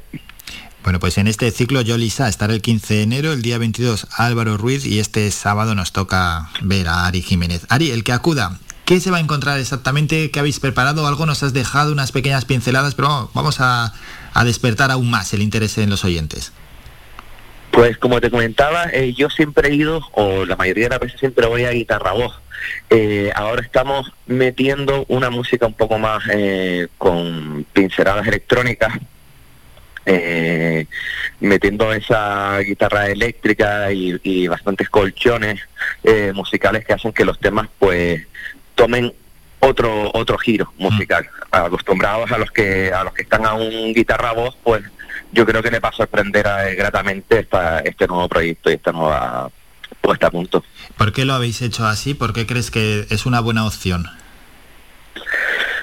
Eh, es, una, es una opción que realmente yo he barajado porque siempre me ha gustado todo tipo de música y fusionar música. Y de hecho el disco que, que tengo, que se llama Plan de Vuelo, es una fusión de, de distintos estilos musicales, desde una bossa hasta mm, eh, pop, rock, alguna balada. Eh, hay de todo, o sea, siempre a mí me gusta la música en general y me gusta investigar con los sonidos y, y esto es como el, el zoom de eso, es decir, ya mezclar con algo más eh, moderno, más electrónico y más actual. Bueno, y un ciclo como músico, ¿qué supone este tipo, este tipo de ciclos para los músicos? Hombre, la verdad es que hemos tenido muchas ayudas, eh, al menos aquí en Canarias, la verdad es que siempre me, he sentido muy partícipe de, la cultura en toda esta pandemia. Eh, y siempre hay que valorar gente como eh, Algato Producciones, que, ha organizado este ciclo eh, junto con la censura de teatro y, muchísima gente que está haciendo que, como, como bien comentábamos antes, que la cultura no se olvide y que, se, y que quede claro que, es segurísima y que, y que que seguir en ella. Hombre, y al final sirve, ¿verdad?, para acercaros también al público y el público que se acerca a ustedes. Sí, eso es vital, eso es vital. O sea, nosotros realmente nos alimentamos de los directos con, con ellos. Ese feedback que se tiene en directo es imposible tenerlo de otra manera. Hmm. ¿Qué momento musical estás viviendo? Pues ahora mismo actualmente estoy, eh, voy a grabar una serie de, de, canciones que dentro de un proyecto que se llamará Carabe, que son canciones que nunca he estrenado, que he hecho desde hace bastante tiempo, otras más actuales, pero que nunca han salido a la luz y voy a lanzarlas en un formato, vuelvo a lo acústico, más casero, porque van a ser canciones grabadas desde casa. Mm. Bueno, eso es muy de la pandemia, ¿eh? Sí, sí, totalmente. Yo creo que es que nos ha dejado a todos ahí marcados en alguna, en alguna cosa y me apetecía bastante también hacer algo muy íntimo, a pesar de que el proyecto este es todo lo contrario, ¿no? El, que vamos a presentar eh, este sábado día 8 en la Sala Insular. Porque ¿cómo te afectó la, la pandemia? ¿Cómo te adaptaste, mejor dicho? Eh, yo la verdad es que aproveché bastante para, para leer, no para componer, porque la verdad es que yo tuve un parón creativo durante la pandemia. Eh, a mí sí me afectó negativamente la hora de, componer, pero no para, para hacer cosas. La verdad es que yo no, no paré de hacer cosas y de, y de... No me mantuve quieto. Es decir, estuve leyendo, de, haciendo de todo. Bueno, y a la hora de componer, ¿a qué se le puede componer hoy? Yo que normalmente siempre desde, desde, hace 15 años que me dedico a la música, eh, siempre he compuesto al amor, al desamor y a la vida en general a lo que engloba la, a lo que engloba la vida. Eso es lo que intento siempre eh, mostrar en mis canciones. Al final es el, el, día a día de todos, que todos se sientan partícipes de las canciones, siempre desde un punto de vista mío o de terceras personas eh, a la hora de, escribir. Claro, y ahí te influirá sobremanera en el momento ¿no? que estés componiendo en el estado de ánimo, lógicamente. Si haces de amor, de desamor, de cosas de la vida.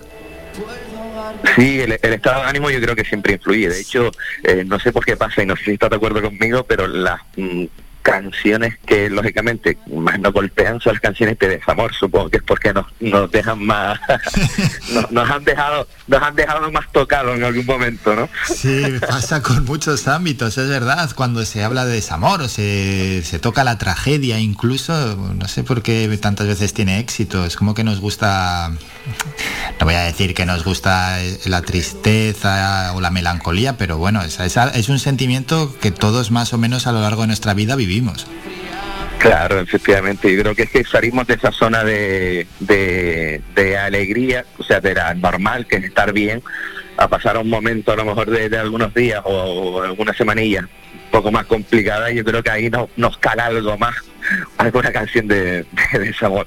Pero que en este caso, como te comentaba, yo lo que las canciones lo que lo que escribo y lo que canto son eh, es sobre la vida y hmm. todo eso lo que engloba pues dentro lógicamente está el amor el desamor alguna eh, canción social y y, qué, referentes tienes eh, referentes de toda la vida tengo a Jorge Drexler a Yaván eh, Caetano Veloso Pedro Guerra eh, si te, empiezas a enumerar, no paramos, yo creo que no, no, no, llega nadie en la cabalgata a los reyes. Oye, pero eso es bueno, ¿eh? tener, tantos, referentes siempre es positivo.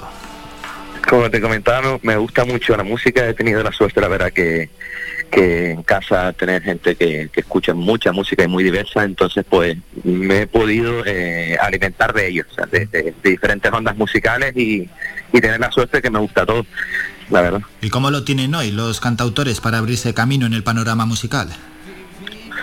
Eh, los cantautores siempre hemos sido de una inmensa minoría.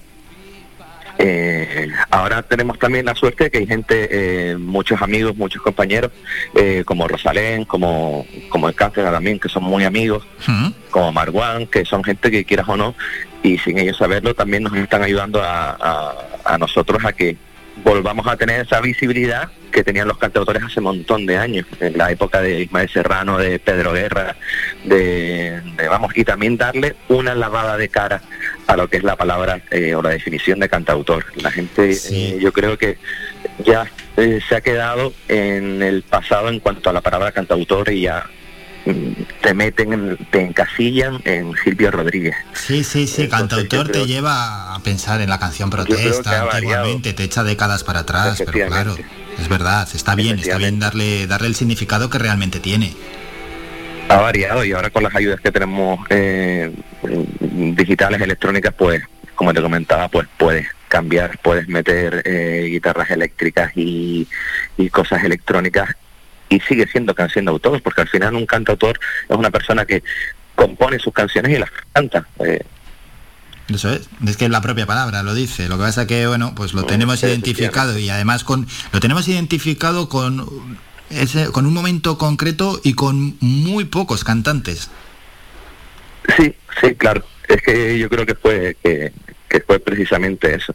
Sí, pero que yo en esa época no... Eh, yo creo que, no, vamos, era muy pequeñito.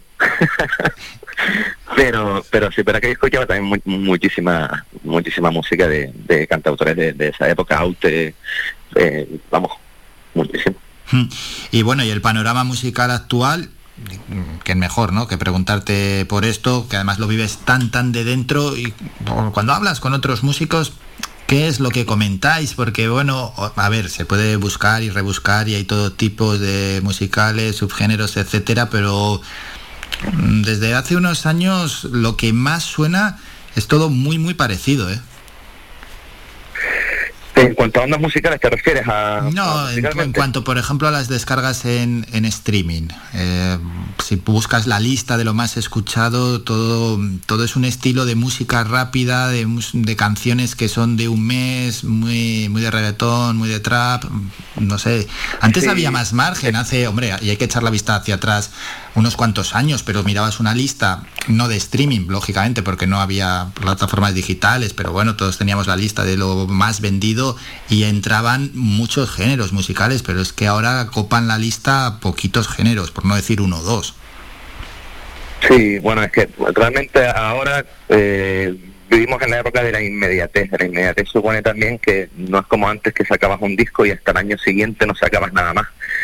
Eh, ahí hablamos de nuevo de la tecnología, es decir, antes eh, para grabar un disco, cuidadito, porque era dinero, era bastante tiempo. Eh, ahora cualquier persona se puede crear un estudio en casa, grabarlo y, todas las semanas lanzar un tema. Eh, sí, claro, claro, es que encima se lanzan canciones de reggaetón. que estén en números uno canciones de reggaetón, ese tipo de, de música pues yo creo que ahí también está el, el, empujón, lógicamente, de, que está amasando mucho dinero y que puede invertir más en, que estén primeras y que se escuche mucho más. Al final, el, mercado de la música eh, es publicidad y es que tiene genera el dinero, es el que puede crear eh, y estar en esas listas siempre repartidas. Entonces, se consume muchísimo ese tipo de música, por mencionarla, ¿no? Ya que se lo había mencionado. Pero bueno, aparte de eso, yo creo que hay bastante creatividad de, las personas. Eh, en Canarias siempre salen por meter aquí, ¿no? En la tierra, eh, muchísima gente que, que hace muchas canciones, que innova, que, muchos compañeros. Y bueno, al final es, cuestión de, de hacer lo que lo que lo que te gusta y no, no pensar tanto en, en, lo que hay por ahí, ¿no? Hmm. Sí, creatividad y gente que lo intenta hay muchísimo. Ya que tienes una perspectiva, ya para ir terminando, Ari, ¿qué mm, consejos les darías para los que están empezando?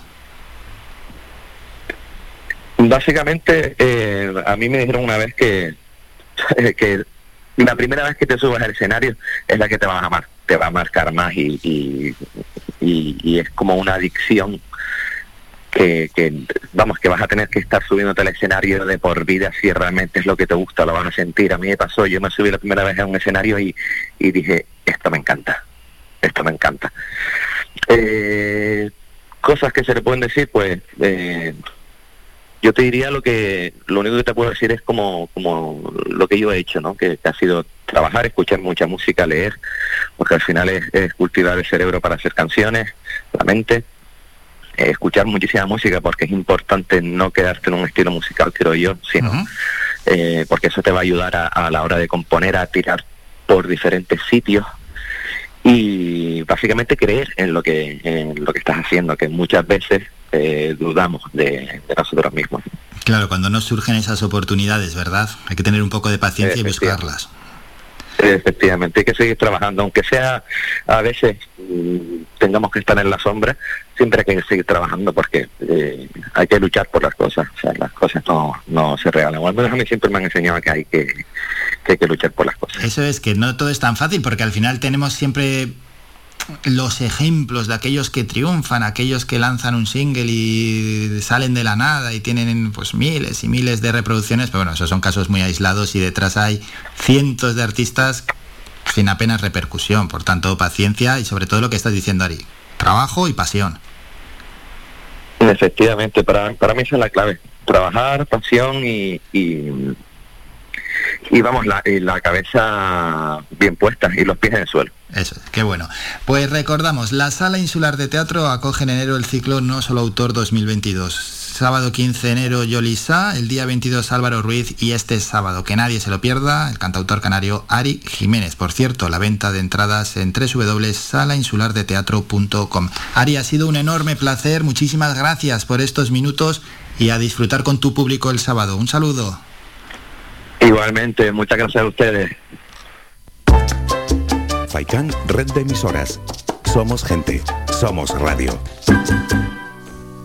Bueno, pues otro artista más, ya no sé ni cuántos han pasado en estos 10 meses que llevamos de programa por los micrófonos de las mañanas de Faikan, pero vamos, los que pasan, los que han pasado, perdón, los que y los que pasarán, pues esperemos que sean tantos, tantos o más. No paran, ¿eh? Un montón, eso es bueno, eso quiere decir que la música local goza de muy buena salud. Hacemos un breve descanso, vamos a situar el programa. Un minuto de publicidad. Después, noticias. Iremos con el boletín informativo. Algo de música. Muy breves apuntes deportivos. Hoy le vamos a rendir también, por cierto, homenaje a María Mérida y hablaremos en la previa la llegada de los Reyes Magos con la concejala de Juventud en Las Palmas de Gran Canaria, Carla Campo Amor. Eso será en torno a las 10 y 25 de la mañana.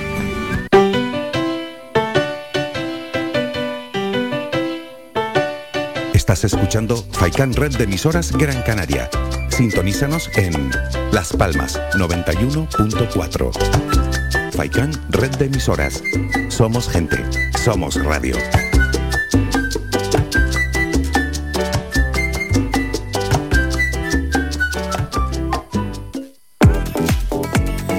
A cualquier hora y para cualquier problema, llegan los coches amarillos. Llega Desatascos Jumbo 928 230265. Desatascos domésticos industriales y de redes ayuntamientos. Vaciado de pozos, achique de agua, aljibes o por lluvias. Tratamiento de legionela. Trabajos en todo tipo de embarcaciones. 638 748 731. Limpiezas de choque y localización de arquetas ocultas. Más de 34 años sin descanso. 24 horas sin excepción. 928 230265. Pioneros en limpieza de estanques y redes heredades de agua. No contrate intermediarios. Llámenos directo y ahorre tiempo y dinero. 638 748 731.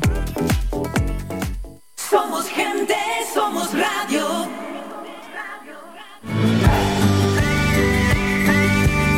Escuchas Las Mañanas de Faicán con Álvaro Fernández.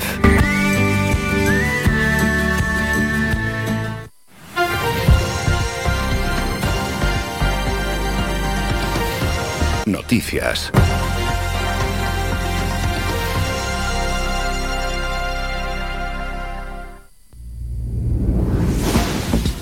Seguimos informando noticias locales. La consejera de Educación, Universidades, Cultura y Deportes del Gobierno de Canarias, Manuela Armas, resalta la importancia de la presencialidad en las clases que se retomarán el próximo lunes y destaca el cumplimiento del protocolo para que las aulas sigan siendo espacios seguros. Así lo señaló la responsable regional después de que el Gobierno de España y los ejecutivos regionales hayan acordado la vuelta a clase este 10 de enero en la Conferencia Sectorial de Educación y Formación Profesional, Universidades y Sanidad. Armas ratificó la apuesta unánime por la máxima presencialidad, el cumplimiento escrupuloso del protocolo de prevención frente al COVID en centros educativos y por seguir promoviendo la vacunación del alumnado. Cambiamos ya de asunto. El comité director del PEVOLCA estudia adelantar realojos de nuevos núcleos poblacionales al próximo viernes. Lo hace tras los primeros resultados del análisis del estado de las coladas realizado por los científicos del Instituto Geológico y Minero y el Cabildo de La Palma que permitirán avanzar en una mejor definición de la zona de exclusión. En la reunión de ayer martes se expusieron los datos obtenidos en la monitorización de las coladas de la zona norte que se lleva a cabo desde el pasado 31 de diciembre para conocer la estabilidad, emisión de gases y temperatura de la lava y así poder ajustar los perímetros de las zonas evacuadas. Con la información aportada, la Dirección Técnica y el puesto de mando avanzado establecerán en cada caso las, distintas, las distancias de seguridad desde los bordes de las coladas y señalizarán los accesos en función del riesgo con cartelería informativa. En los próximos días se llevará a cabo el mismo estudio en el lado sur de la erupción donde persisten los mayores problemas debido a la emisión de gases principalmente en la bombilla, el remo y Puerto Naos. Datos de la pandemia. Canarias ha registrado en ayer 4.728 nuevos casos de COVID-19 en las últimas 24 horas. 51.500 están activos, de los cuales 62 están ingresados en UCI y 432 permanecen hospitalizados. Asimismo, en las últimas horas se ha notificado el fallecimiento de 11 personas. La incidencia acumulada a 7 días en las islas se sitúa en 1.165 casos por cada 100.000 habitantes y a 14 días en los 1.555 casos por 100.000 habitantes. En cuanto a las islas, 2.296 positivos ayer en Tenerife, 1.600 en Gran Canaria, 429 en Lanzarote, 181 en Fuerteventura, 199 en La Palma, 10 en La Gomera y 10 en El Hierro. Asuntos municipales. En Telde, la Concejalía de Mercados informa que el tradicional mercadillo de Ginamar abre hoy en horario diurno de 8 de la mañana a 6 de la tarde. En Las Palmas de Gran Canaria, el Ayuntamiento ha convocado 72 nuevas plazas para cubrir distintas vacantes en varias áreas importantes del consistorio capitalino. Se trata de 45 plazas de policías, 14 de técnicos de Administración General, 3 de ingenieros industriales, 3 de ingenieros de técnicos informativos, tres economistas, dos archiveros, un técnico de gestión y un psicólogo. Todas estas nuevas convocatorias cuentan con la lista de reservas, salvo las de la policía local, ya que no está permitido legalmente.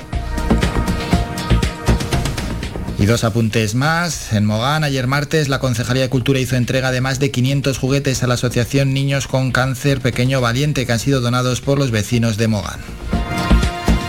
La Consejería de Transición Ecológica lucha contra el cambio climático y planificación territorial del Gobierno de Canarias a través de la Agencia Canaria de Protección del Medio Natural destinará 1.200.000 euros a la ejecución de obras en el sellado de vertederos ilegales de Casa Pedro Alonso en Granadilla y El Sobradillo en Galdar, aquí en nuestra isla. El consejero autonómico responsable del área, José Antonio Balbuena, explica que ambos vertederos cuentan con un procedimiento de restablecimiento incoado resuelto previamente por parte de la propia agencia como organismo responsable de este tipo de expedientes. La Agencia Canaria de Protección del Medio Natural encomendará estas actuaciones a la empresa pública GESPLAN, también integrada en la citada Consejería Regional. Terminamos con la información, volvemos a las 11 con más información.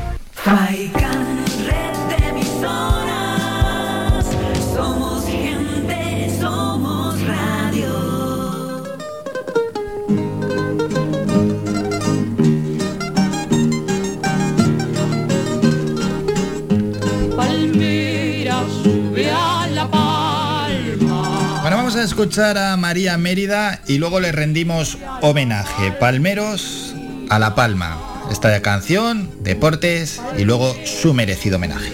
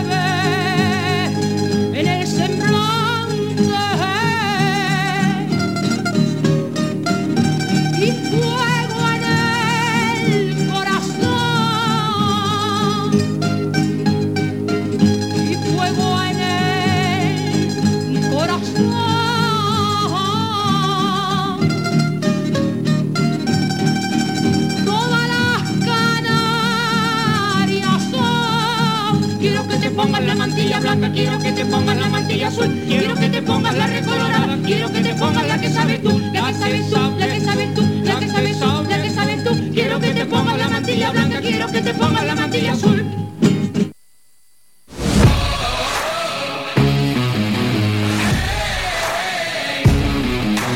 La actualidad deportiva.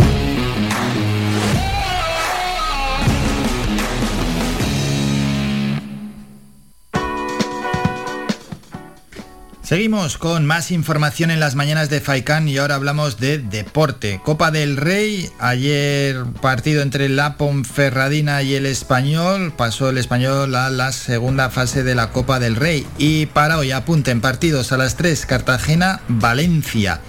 A las 5, Eibar, Mallorca, Leganés, Real Sociedad, 6 y media, Linares, Barcelona, a las 7, Atlético Baleares, Celta de Vigo, Mirandés, Rayo Vallecano, Valladolid, Betis y a las 8 y media, ese partido que enfrentará al Alcoyano Real Madrid. Esos partidos para hoy.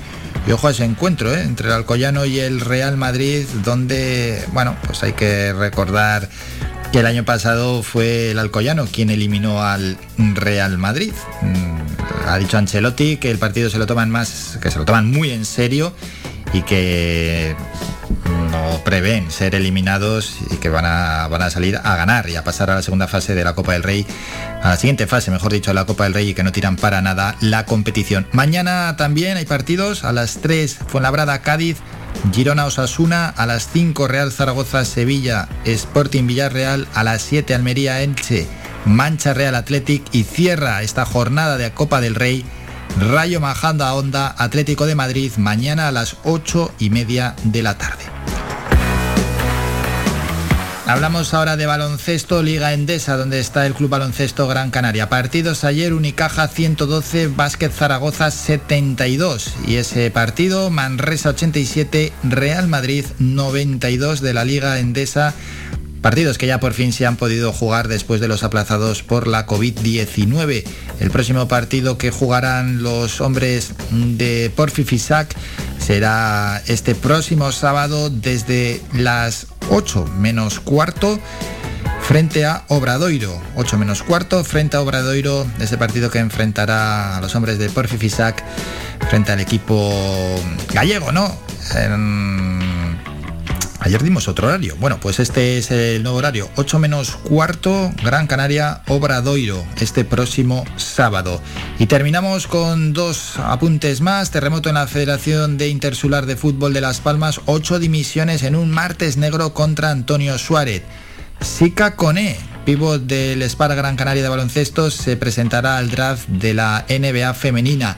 Y hablando de NBA, bueno, no lo podemos mostrar, pero todo aquel que quiera mostrar el tapón que le puso Santi Aldama, el jugador gran canario, a un mito del baloncesto como James Harden, ahí lo tienen, está dando la vuelta al mundo y se ha hecho viral en las redes sociales ese pedazo tapón de Santi Aldama, que bueno, qué bueno que ya se atreva a todo y en este caso a ponerle un tapón a James Harden. Terminamos con la información deportiva y vamos a rendir homenaje a María Mérida.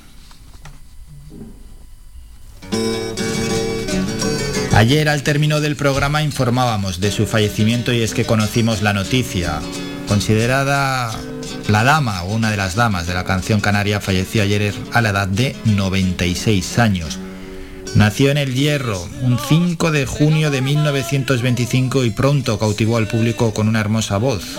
Ganó su primer concurso de folías con tan solo 12 años y en su adolescencia se trasladó a Santa Cruz de Tenerife donde amplió su aprendizaje en torno al folclore canario. Continuó luego ya su aprendizaje musical.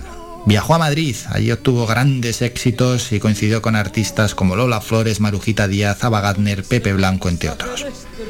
Y ya que estamos en radio, hay que destacar que ella también pasó por la radio, colaboró con Radio Madrid, Radio Intercontinental y Radio Nacional de España, donde trabajó siete años y realizó un programa para emigrantes españoles que se emitía en toda América Latina. De esta manera llenaba a los latinoamericanos y los reconfortaba con las melodías de su tierra, de Canarias, allí donde estuviera. Bueno, y durante su estancia en la capital de España fundó el Hogar Canario, además de ser la primera mujer canaria en grabar un disco popularizando la canción que antes hemos escuchado, Palmero sube a La Palma. En la década de 1950 el mundo hablaba de ella. El New York Times la calificó como una de las cuatro mejores voces del mundo, mientras Le Figaro la denominó la Edith Piaf Canaria. Los mejores teatros de los cinco continentes fueron testigos del arte de María Mérida. Y es que a lo largo de sus 80 años de carrera musical, actuó en todo el mundo y compartió escenario con un selecto grupo de artistas mundialmente conocidos como Alfredo Kraus, Gran Canario, Plácido Domingo, o Montserrat Caballé.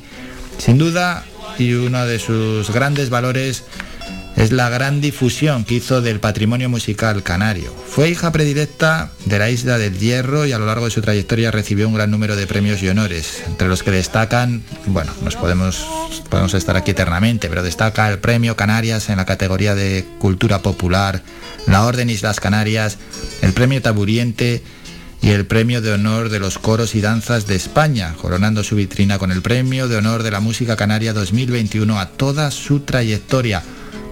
Canarias, todas las islas y muchos municipios también han premiado a ella, a una canaria inmortal, María Mérida. Vamos a escuchar Luna Canaria.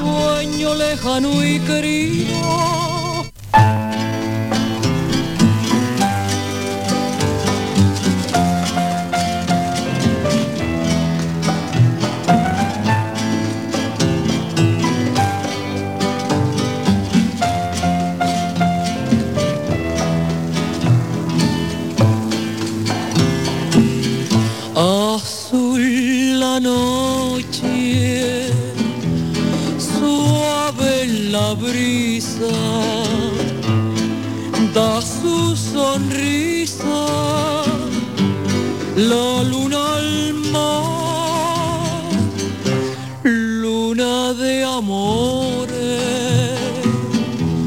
luna canaria cristal soñando en la inmensidad. Flores, leyendas, something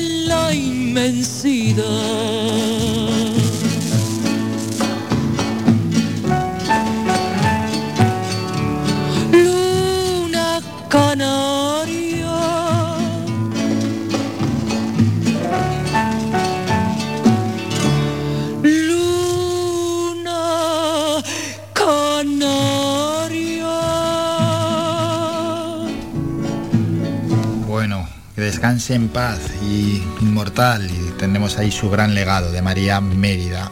Falleció ayer a los 96 años de edad, una de las más grandes de la canción canaria. Tenemos que hacer un breve descanso. Hoy llegan los Reyes Magos y vamos a ir hasta las Palmas de Gran Canaria para hablar con la concejala de Juventud, Carla Campoamor. Asimismo, le vamos a preguntar por más asuntos a la propia concejala, entre otras cosas, por una propuesta que han sacado bajo el título Soy Futuro, y es que la Concejalía de Juventud pretende conocer mejor a los jóvenes del municipio y para ello es una especie de juego online para conocer las inquietudes, necesidades y preocupaciones de la juventud de la ciudad, al igual que una campaña que han lanzado para estas navidades intentar evitar y concienciar a los jóvenes de la importancia de no reunirse en masa, de evitar botellones, que tengan cuidado, ¿no? Que al final el virus está propagándose a una velocidad increíble y si descuidamos las medidas más, más, más se va a contagiar. La medida que sacaron se llama Evita los botellones, hay mezclas que no salen bien, ten fundamento. También junto con la Concejalía de Seguridad y Emergencias que dirige Josué Iñiguez.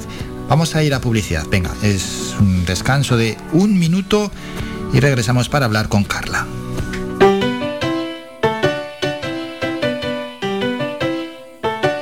Estás escuchando Faikan Red de emisoras Gran Canaria. Sintonízanos en Las Palmas 91.4. Faikan Red de emisoras. Somos gente. Somos radio.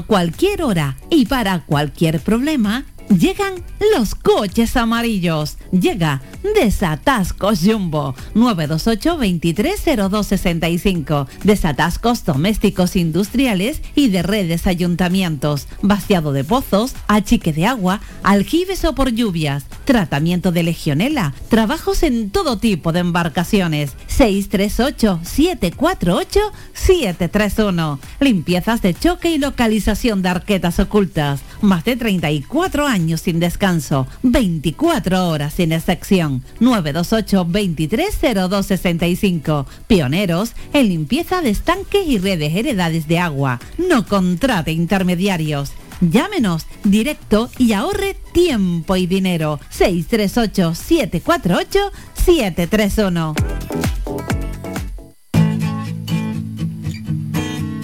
Somos música. Somos información. Somos entretenimiento. Somos vida. Somos Radio Faikán. Somos gente. Somos radio. Somos gente, somos radio. Escuchas Las Mañanas de Faicán con Álvaro Fernández. 5 de enero llegan los Reyes Magos. No hay, de momento, no tenemos notificada ninguna baja ni en los Reyes, ni en los pajes, ni en su séquito, así que todos podemos estar tranquilos. Nos vamos hasta Las Palmas de Gran Canaria para hablar con la concejala de Juventud, Carla Campo Amor, y hay que hablar de, de varios asuntos, por supuesto, de cómo se está desarrollando la Navidad y cómo lo está viviendo, pero también queremos conocer una propuesta que han lanzado desde su concejalía bajo el título Soy Futuro. Carla, buenos días. Hola, muy buenos días. ¿Qué tal? ¿Cómo va la Navidad? Muy bien, aquí bueno, ya se está terminando, pero quizás queda el día más bonito del año, ¿no? Para el día de los niños, bueno, y los no tan niños también, podemos decir. Sí, sí, los no tan niños que hay muchos que lo viven con una emoción inmensa. Totalmente, yo creo que es un día muy bonito, muy mágico. Eh, la Palmas de Gran Canaria recibirá hoy a los Reyes Magos y, bueno, como todas las ciudades del mundo, creo que va a ser un día muy, muy bonito. Hmm, Pero bueno, los, los recibimos de una manera diferente, hay que ser prudentes también, claro. Efectivamente, o sea, la pandemia, todos pensamos que esta Navidad iba a ser algo más normal, por desgracia no lo ha sido, pero bueno, ya quizás estamos viendo un poco la luz al final del túnel, vamos a intentar que el día de hoy sea lo más bonito posible, que es lo que, lo que tenemos que pensar. Hmm, Sí, con los contagios disparados sí que es verdad, ¿no? Que en noviembre, en octubre, como ha comentado Carla, pues esperábamos que la Navidad fuese más normal, pero es lo que nos ha tocado vivir y tampoco vamos a estar aquí resignándonos todos los minutos y, y todos los días. De hecho, eh, hablando de, de días importantes desde la concejalía que dirige, pero bueno, también junto con la concejalía de seguridad y emergencias que a cargo de Josué Iñiguez, lanzasteis un mensaje, sobre todo a los más jóvenes, ¿no? Para evitar botellones. Efectivamente, o sea, yo en primer lugar querría destacar que la juventud es responsable, pero es verdad que este tipo de mensajes en estas épocas en las que nos gusta reunirnos, hay que lanzarlos, ¿no? Lanzamos un mensaje pues de responsabilidad, pidiendo la responsabilidad en el evitar, para evitar botellones y aglomeraciones que bajo el, el lema ten fundamento y que las mezclas no son buenas. Y creo que, que, que surtió efecto. Yo creo que fue un mensaje contundente, con una imagen además un poco eh, dolorosa, ¿no? Porque se veía como un DJ y una mesa camilla de una persona que puede acabar en, en un hospital. yo creo que fue un mensaje directo y que, y que fue efectivo.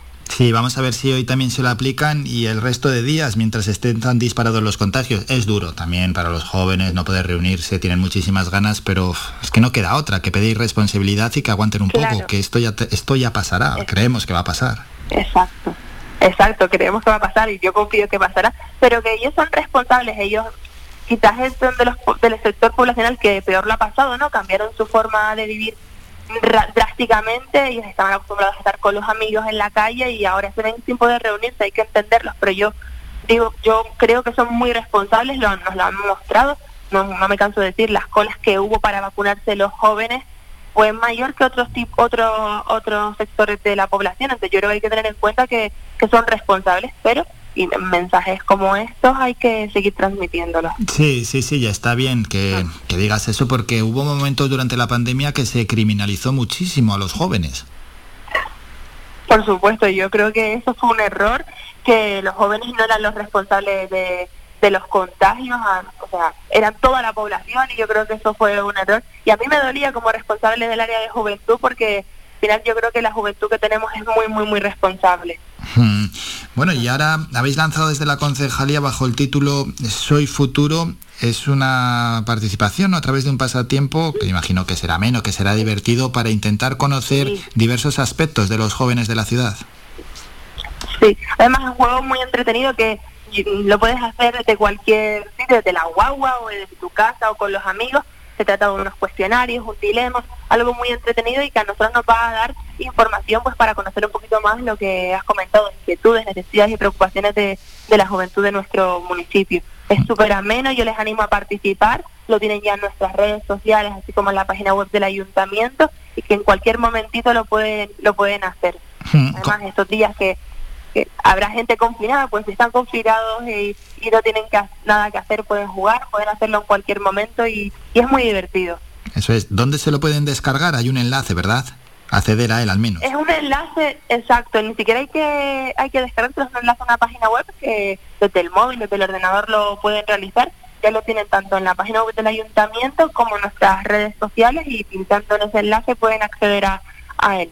Bueno, que se animen, hombre, que siempre que hay este tipo de propuestas cuesta muy poquito y al final es, es suele ser entretenido. Al, principio somos un poco reacios, ¿no? A rellenar este, estas cosas, a participar, pero luego siempre nos, nos divertimos. Juventud barra soyfuturo.web.app, ahí está, y bueno, y luego donde nos ha comentado también Carla eh, el enlace. Una vez que se tengan los datos, ¿qué se va a hacer?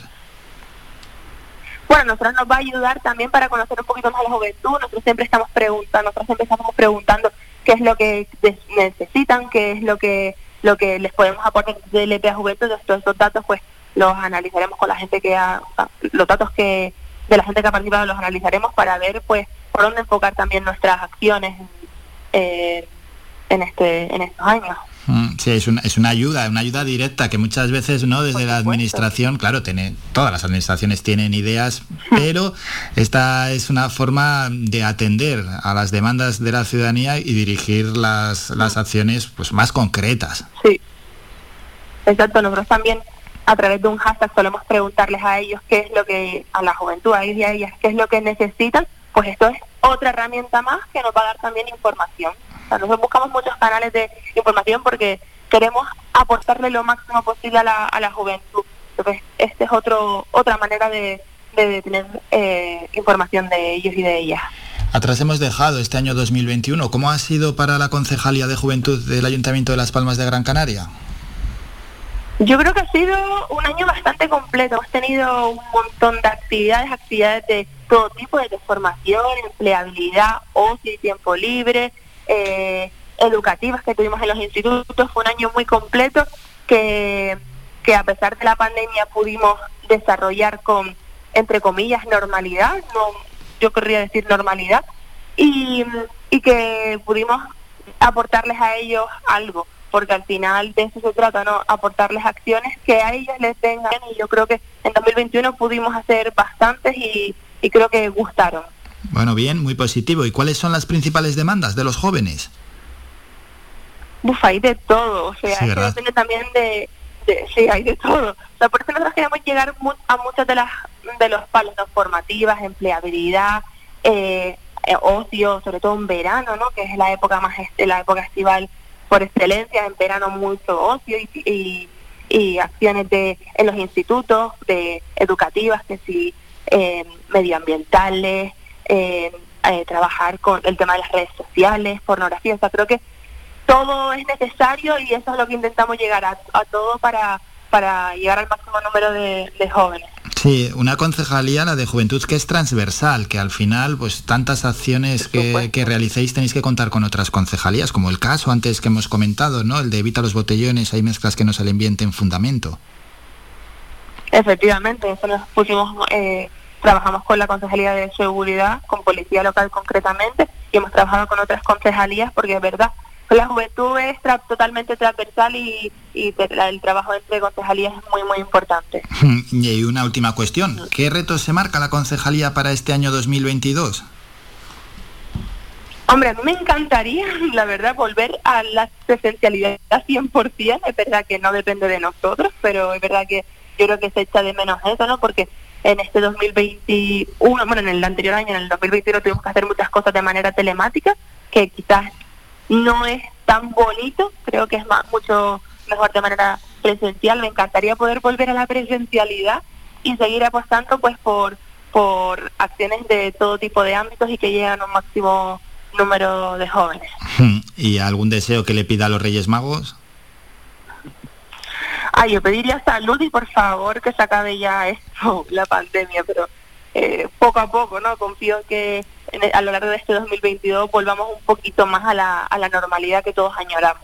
Ojalá, ojalá sea así. Vamos a recordar ya por, por, última vez dónde está alojado el juego online Soy Futuro para todo aquel que quiera ir al enlace. Pues desde nuestras redes sociales, tanto Twitter, Instagram, eh, Facebook, hasta la página web del ayuntamiento, en la sección de juventud ahí lo tienen. Bueno, pues... Así que les animo a participar, que que es muy divertido y lo hacen en nada. Dicho queda y que se animen a participar, claro que sí. Hemos hablado con Carla Campoamor, que es la concejala de Juventud en el Ayuntamiento de Las Palmas de Gran Canaria y además en la previa de la llegada de los Reyes Magos. Carla, gracias por estos minutos y a disfrutar también de un día que hoy y mañana es realmente especial. Muchas gracias, un saludo. Exacto. Muchas gracias, felices Reyes. Visita nuestra página web www.radiofaikan.com y descubre las últimas noticias, entrevistas y novedades de nuestros programas, así como volver a escuchar tus programas favoritos en repetición. www.radiofaikan.com Somos gente, somos radio.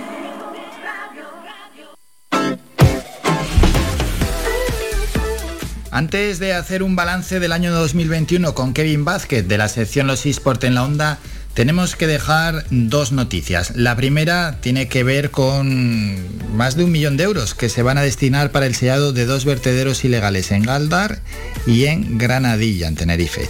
Y es que la Consejería de Transición Ecológica lucha contra el cambio climático y planificación territorial del Gobierno de Canarias a través de la Agencia Canaria de Protección del Medio Natural destinará 1.200.000 euros a la ejecución de obras para el sellado de los vertederos ilegales de Casa Pedro Alonso en Granadilla y el Sobradillo en Galdar.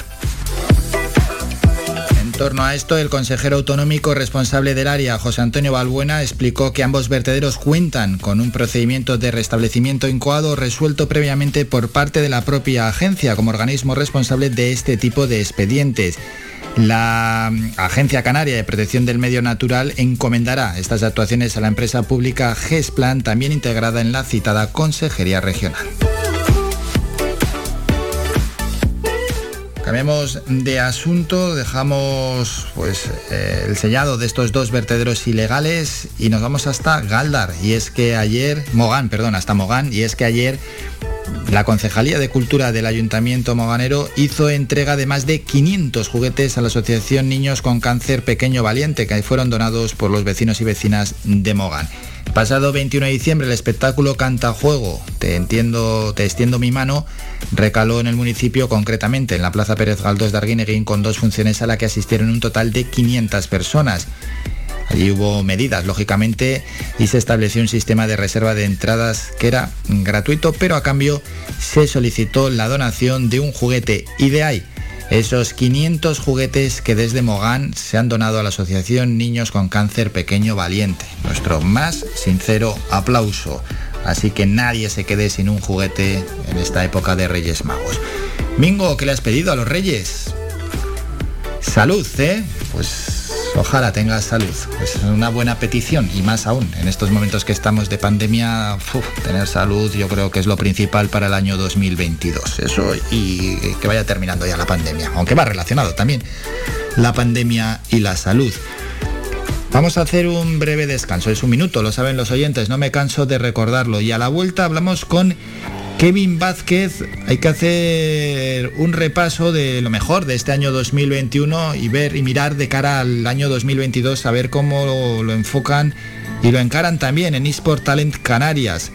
Es una agrupación que está trabajando realmente bien en torno a los videojuegos y a los eSports y que nosotros tenemos el privilegio de contar con ellos todos los miércoles. Siempre nos traen además protagonistas de referencia tanto en nuestro archipiélago como en el resto del país. Han hecho muchas cosas en 2021 y de esas cosas hemos hablado aquí en las mañanas de Faikán. Así que haremos un balance importante. Todos aquellos que os gustan los videojuegos y los esports tenéis ahora una gran cita.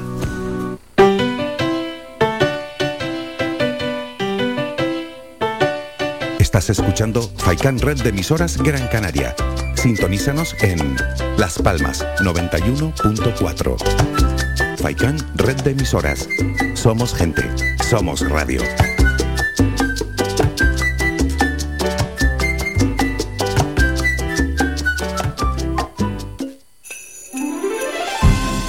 Llega a Viveros El Rosal la magia de la Navidad. Contamos con una gran superficie donde encontrarás todo lo relacionado con la jardinería. Plantas naturales de interior y exterior, frutales, centros de plantas, centros de flores, además de artículos de regalo, pascuas, abetos navideños, decoración navideña. Vive la Navidad con nosotros. Nos encontramos en Montaña Los Veles, a Huimes. Abrimos de lunes a sábado de 8 de la mañana a 8 de la tarde y los domingos del mes de diciembre de 9 de la mañana a 2 del mediodía. Teléfono 928 78 14 61. Viveros el Rosal te desea felices fiestas.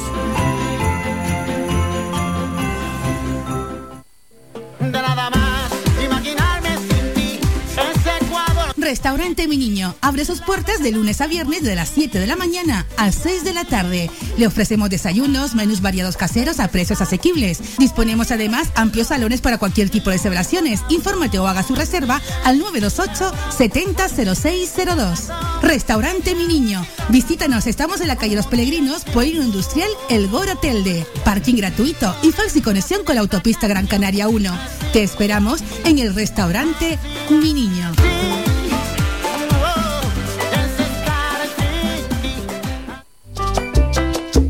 Puedes escuchar Faikan Red de emisoras en las siguientes frecuencias. La Aldea 105.9, Agaete 99.9, Galdar 106.5. Terror 96.7, Telde 99.4, San Mateo 103.4, Tunte 100.4, Mogán 104.2, Artenara 95.2, Las Palmas 91.4, Maspalomas 94.5, Arrecife 91.6, Puerto del Rosario 102.0, además de nuestra página web www.radiofaikan y app oficial. Faikan, red de emisoras.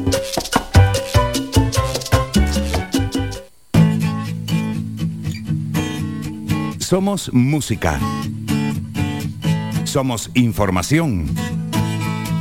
Somos entretenimiento. Somos vida. Somos Radio Faikán. Somos gente. Somos radio.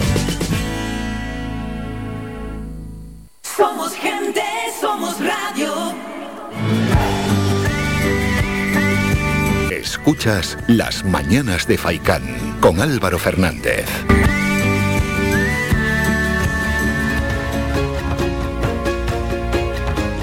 La salud.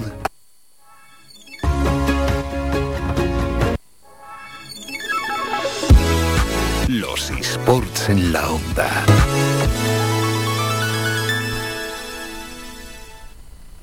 Primer programa de este año 2022 con la gente de eSportal en Canarias y vamos a saludar a Kevin Vázquez, que es miembro de eSportal en Canarias y más que de sobra conocido en este programa. Kevin, buenos días y feliz año nuevo. Buenos días, feliz año. ¿Qué tal? Bien, ¿cómo lo estás llevando? Bien, bien, ya empezando con, con cositas, con proyectos y bueno, terminando también de, de resumir todo lo que es el, el 2021. Así que bien. Un 2021, bueno, donde empezamos en marzo, ¿no? Con la sección y donde han ido pasando un montón de protagonistas y donde lo más importante de todo, aparte de mostrar el trabajo que estáis haciendo en eSportal en Canarias, demostrar lo grande que es la industria del videojuego y de los eSports, también hemos aprendido muchísimo, ¿eh? Con tantos y tantos protagonistas.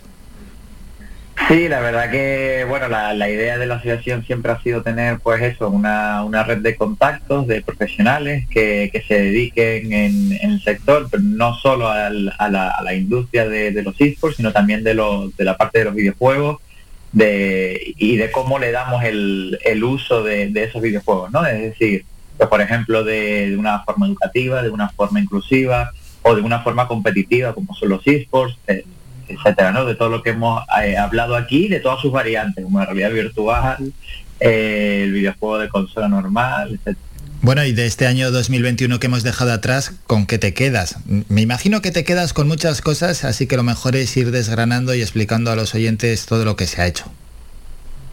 Pues sí, la verdad que hemos hecho cosas, la mayoría pues desde la distancia, ¿no? Es decir, no, no tan presenciales como habían sido en años anteriores, porque bueno, nuestros objetivos en los primeros años ha sido pues estar en contacto con la gente, introducir un poco lo que es la, la idea de Talent y ahora pues eh, queremos continuar con esos objetivos de divulgar, de, de mantener la idea pero también de, de, llevar cosas a cabo, ¿no? De, digamos, de llevar cosas a la acción y de hacer cosas eh, importantes que ya respalden, ¿no? Los, los videojuegos y los esports. Entonces, pues por ejemplo, al, al principio del año ya eh, empezábamos con a, a, presentar algunos proyectos, a trabajar en proyectos educativos sobre todo, que tenían que ver, pues, por ejemplo, para, para formar a, a gente desempleada en el ámbito de la actividad física y, de, y del tiempo libre, pero también con una filosofía digital donde, lo, donde los videojuegos y los esports pues tienen una gran cabida, ¿no? Entonces, sí, que se vaya perdiendo un poco el miedo también, ¿verdad? A lo digital. Dime. Sí, que se vaya perdiendo un poco el respeto y el miedo a lo digital, quien lo tenga, claro, lógicamente. Eh, exacto, es decir, normalmente nos encontramos con muchos programas, sobre todo en este que, que presentamos nosotros, que tienen pues eh, una, bueno, un, un contenido pues bastante tradicional en cuanto a veces a metodología y también a veces en cuanto a contenido y nosotros queríamos un poco actualizar y obviamente sí hay que perder el miedo en la tecnología en general, eh, pero luego también en cuanto a los videojuegos. Mm, sí, que, que no es para tanto luego, ¿verdad? Claro, claro, es decir, que, que luego al final eh, tenemos que, bueno, pues que, que, ponernos manos a la obra y, y meternos ahí, porque al final esto es el día a día, está, se usa, somos de los de los países que, que más utilizan los videojuegos, aunque bueno, eh, y, similar a, a, los otros países que tenemos alrededor en Europa. ¿Mm? Y, y, también usamos eh, el entretenimiento y con la nueva generación que, que llega, ¿no? Pues que es la generación X, pues ya tenemos también pues que el entretenimiento y, y sobre todo el consumo de, de, de, streaming es de lo que más está, está tirando en diferentes plataformas, móviles, ordenadores, ¿no? consolas pero pero aparte del gaming, el gaming es una, una, pequeña parte, pero también lo que es el entretenimiento que se genera pues del gaming, pero también de las películas, también de, de la música, de la cultura, es lo que más se está consumiendo. Sí, sí, sin duda, sin duda, sin duda. ¿Otros proyectos que podemos destacar y recordar a los oyentes? Pues sí, ya aparte de esto hemos presentado algunos que todavía no, no tenemos una, una, resolución, como pueden ser proyectos eh, europeos que, que eh, tenemos ahí reunidos con diferentes universidades o diferentes entidades, en el que hemos presentado pues, proyectos también sobre videojuegos activos, sobre actividad física y la digitalización, y eh, también algunos sobre, bueno, pues con los objetivos de la Agenda 2030, que están relacionados con la pues eh, inclusión social y en concreto aquí en Canarias nosotros lo enfocamos a cómo podemos ayudar a bueno pues a estos menores no acompañados eh, inmigrantes que, que, que tenemos uh -huh. ahora eh, que bueno que tienen esa necesidad de, de, de, venir aquí a bueno a otro país en concreto aquí en Canarias que tenemos un, una gran cantidad pues ver cómo le damos eh, pues bueno salida pues sí qué se haría ¿Cómo, cuál es la idea cuál es la idea para bueno lógicamente trabajando en la, en la inclusión.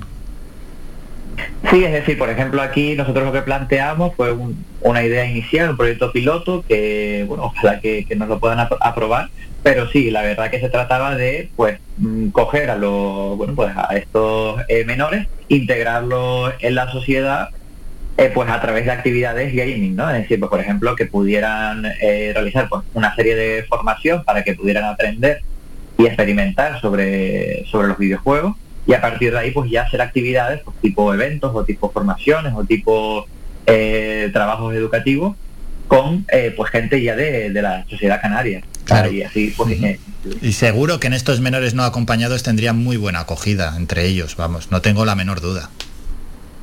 Sí, sí, es decir, yo creo que bueno, también se plantea como un, ¿no? como un problema al que hay que darle solución, es decir, a veces pues llegan aquí y bueno, pues se quedan en, las casas de, acogida, los centros de acogida, que bueno, tengo eh, amigos que trabajan ahí en, los centros, porque bueno, pues algún algún educador que trabaja en, en algún centro y me cuenta, pues bueno, pues eso, que al final vienen para acá y tienen un proceso pues de, evaluación y todo y, al final por lo menos aquí en Tenerife han abierto otro centro porque por la gran cantidad que, ha llegado.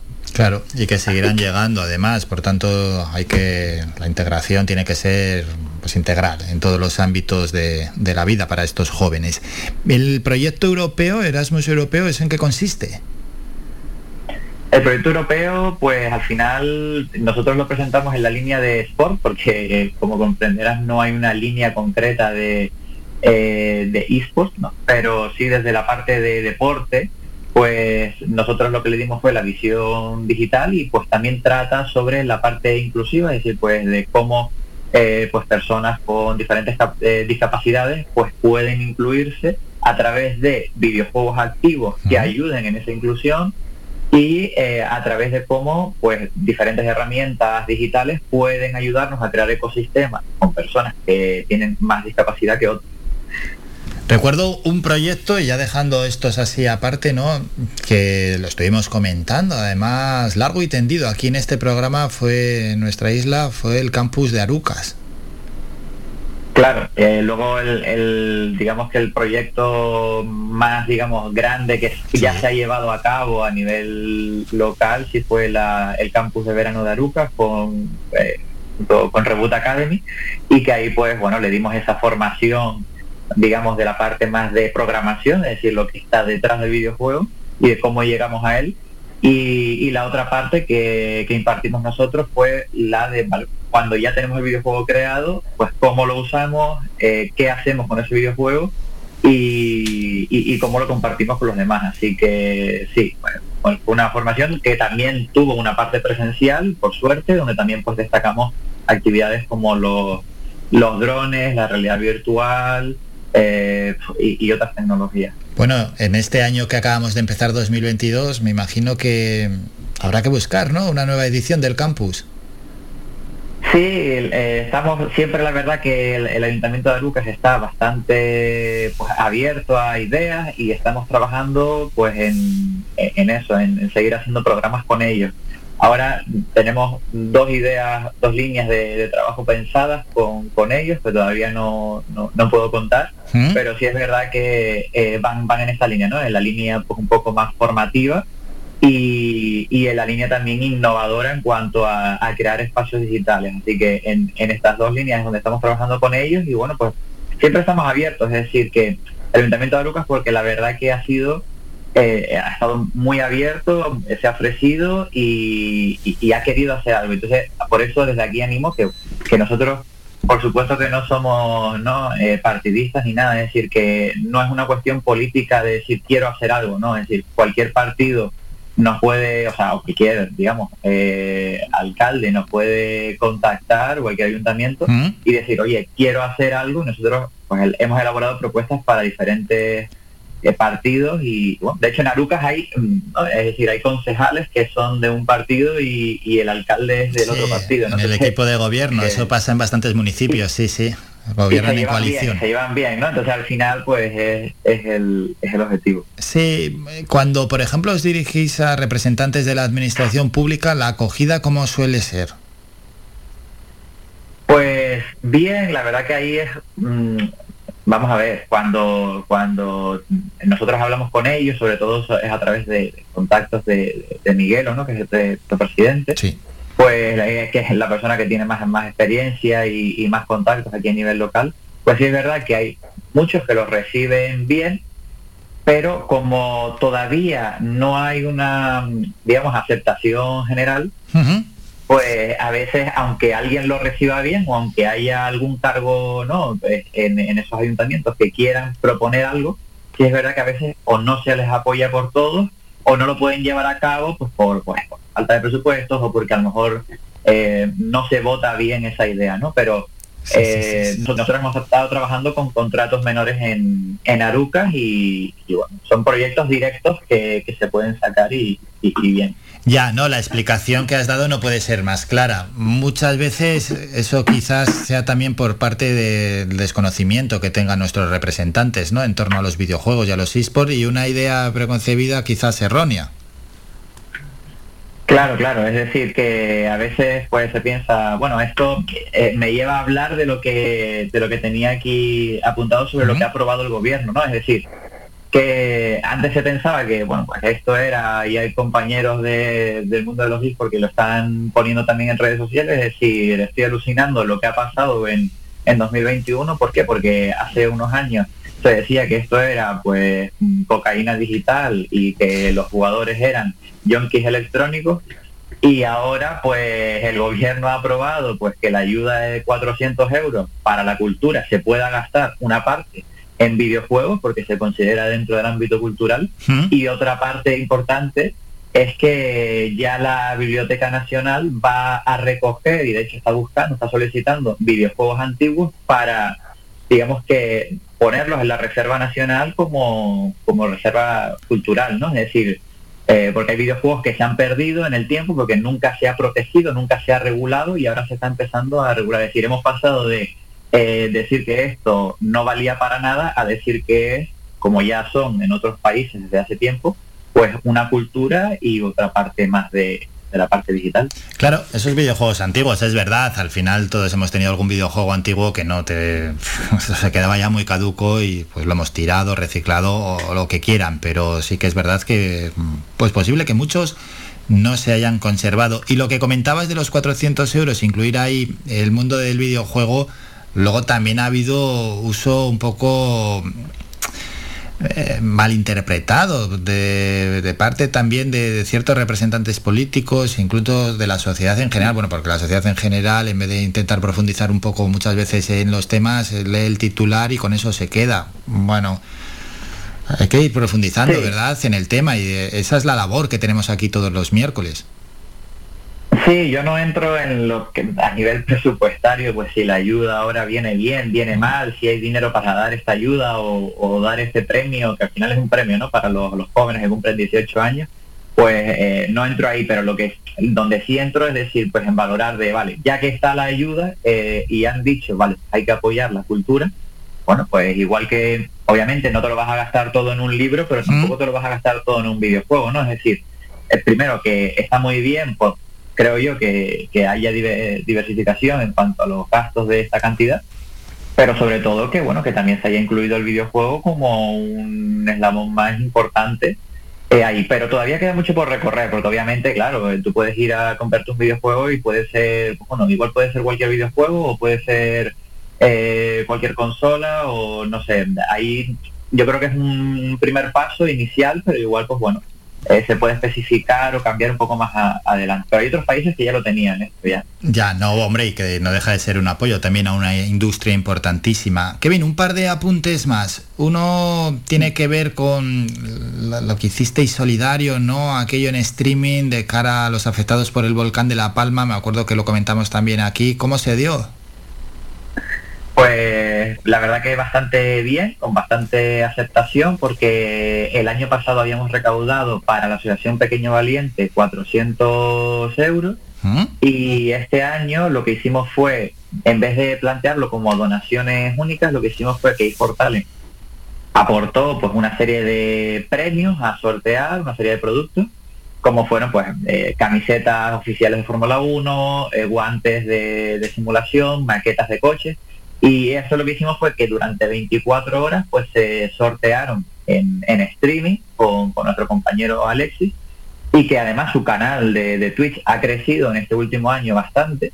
Y al final pues la gente que, que, que estuvo viéndolo se animó a donar directamente, ni siquiera esta vez ni siquiera pasó por nosotros, sino que se, se puso el, el número de donación del Cabildo de La Palma y, y ya directamente se donaron 620 euros en, en total durante esas 24 horas. O sea que para hacer un streaming, entre comillas, pequeño, que no somos como, como Ibai o como otros que, que consiguen miles de euros, pero para hacer un streaming pequeño y comenzar desde aquí local, pues bueno, hemos aportado nuestro granito de arena y yo creo que en esa parte estamos contentos y queremos, vamos, eh, eh, tra- seguir trabajando sobre todo con esta parte del sim racing porque es una comunidad como es buena, es decir, bueno, como todos habrá gente, ¿no? Que, que haga cosas malas, habrá gente que haga cosas mejor, ¿no? Como todo, pero sí es verdad que es una comunidad como bastante exclusiva dentro de, la- de los esports, ¿no? Es decir, pues están los demás esports, pero es que lo del sim racing es como algo mucho más específico, les, te tiene que gustar mucho el tema de los coches y ya que les gusta, pues lo siguen, ¿no? Es, es una comunidad como más específica y, y le hemos cogido cariño, así que a ver qué más. Enhorabuena, enhorabuena por lo que hicisteis, por esa recaudación de más de 600 euros, que tiene muchísimo mérito y que sin duda es otro granito más de arena para La Palma. Y ya vamos a terminar con una última cuestión, Kevin, porque hemos aprendido en estos meses la relación que tiene los esports con otras materias, ¿no? Y cómo se involucran otros campos en los esports, como es la nutrición, como es la fisioterapia, como es la psicología, como tantos y tantos aspectos, ¿no? Del deporte tradicional que poco a poco, bueno, no, sí, bueno, poco a poco, aunque también están ya plenamente instaurados, se está dando en los esports. Claro, es decir, el resumen eh, es un poco ese, es decir, que hemos aprendido cómo la vinculación de, de los esports pues tiene mucha relación con el deporte tradicional porque al fin y al cabo es una actividad bastante similar, lo que pasa es que se le ha añadido la, la parte digital, ¿no? Es decir, actividad me refiero a pues eh, que pues, sigue sus competiciones, sigue una serie de organizaciones concretas y, y- y todo lo demás, como eh, en el deporte tradicional. Y obviamente cuando se busca rendimiento o cuando se busca algo, pues cada vez se asemeja más a- al deporte. Cuando el deporte de élite busca rendimiento, hay que entrenar, hay que prepararse, hay que cuidarse y en los esports pues es igual, es un poco eh, lo que hemos aprendido durante también este, este año que hemos querido transmitir.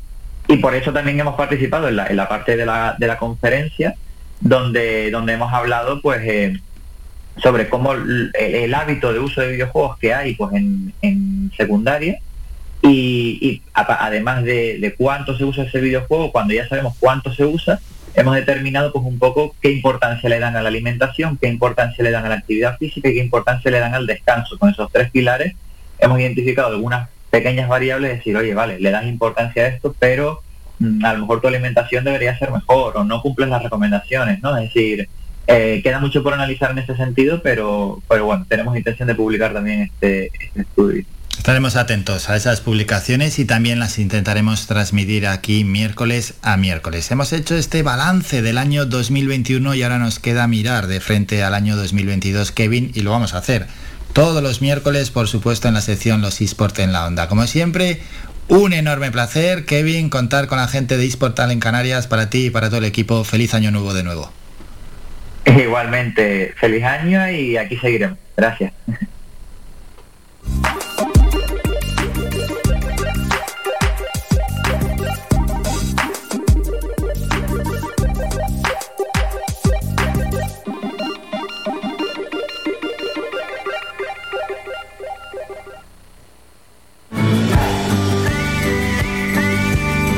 Escuchas Las Mañanas de Faicán con Álvaro Fernández. Nuestra sección de videojuegos de eSport, siempre los miércoles, que nadie se la pierda. Nos vamos a publicidad, a la vuelta volvemos con más información y luego con nuestra psicóloga Soraya Puerma.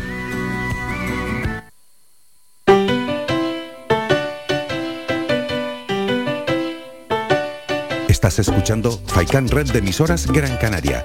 Sintonízanos en Las Palmas 91.4. Faicán, red de emisoras. Somos gente, somos radio.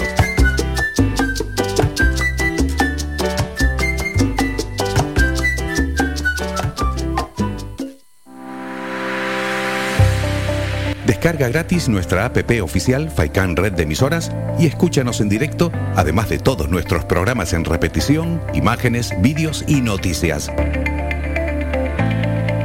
Disponible ya en Google Play y Apple Store. Hola amigos, soy Álvaro Fernández y les espero cada mañana en el magazine Las Mañanas de Faikan. Todas las semanas, de lunes a viernes, desde las 8 y media hasta las 11 y media de la mañana, repasamos con nuestro amplio equipo de colaboradores toda la actualidad y temas de interés de Gran Canaria.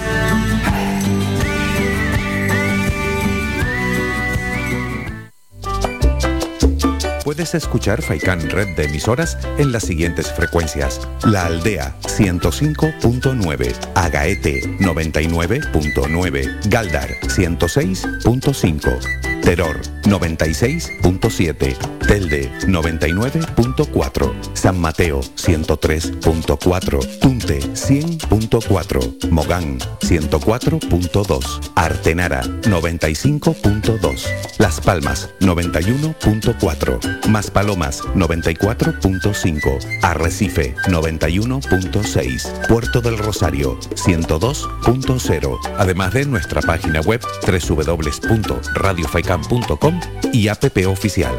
Faikan, red de emisoras.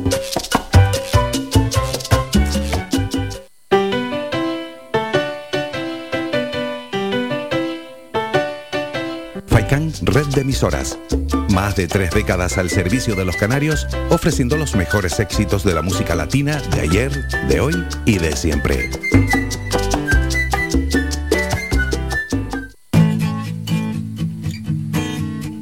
Somos música. Somos información.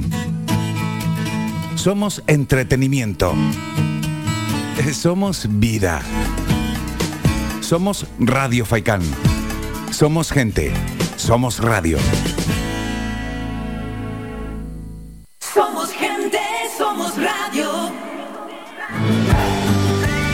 Somos la mejor información, música y entretenimiento. Las mañanas de Faikán.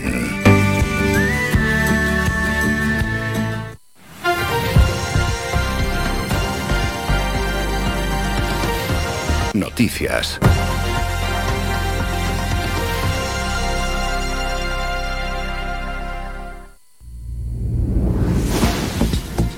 Momento ya para el último boletín informativo. La consejera de Educación, Universidades, Cultura y Deportes del Gobierno de Canarias, Manuela Armas, ha resaltado la importancia de la presencialidad en las clases que se retomarán el próximo lunes y destaca el cumplimiento del protocolo para que las aulas sigan siendo espacios seguros.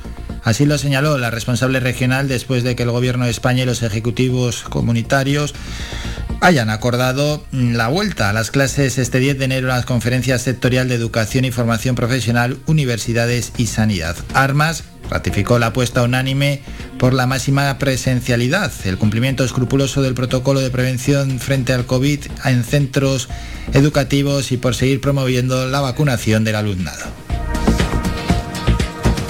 Vamos con los datos de la pandemia. El archipiélago ha registrado 4.728 nuevos casos de COVID-19 en las últimas 24 horas. 51.500 están activos, de los cuales 62 están ingresados en UCI y 432 permanecen hospitalizados. Asimismo, en las últimas horas se ha notificado el fallecimiento de 11 personas.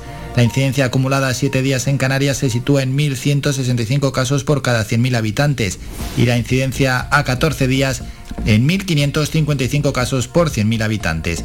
Por islas, 2.296 positivos en Tenerife, 1.600 en Gran Canaria, 429 en Lanzarote, 181 en Fuerteventura, 199 en La Palma, 10 en La Gomera y 10 en El Hierro.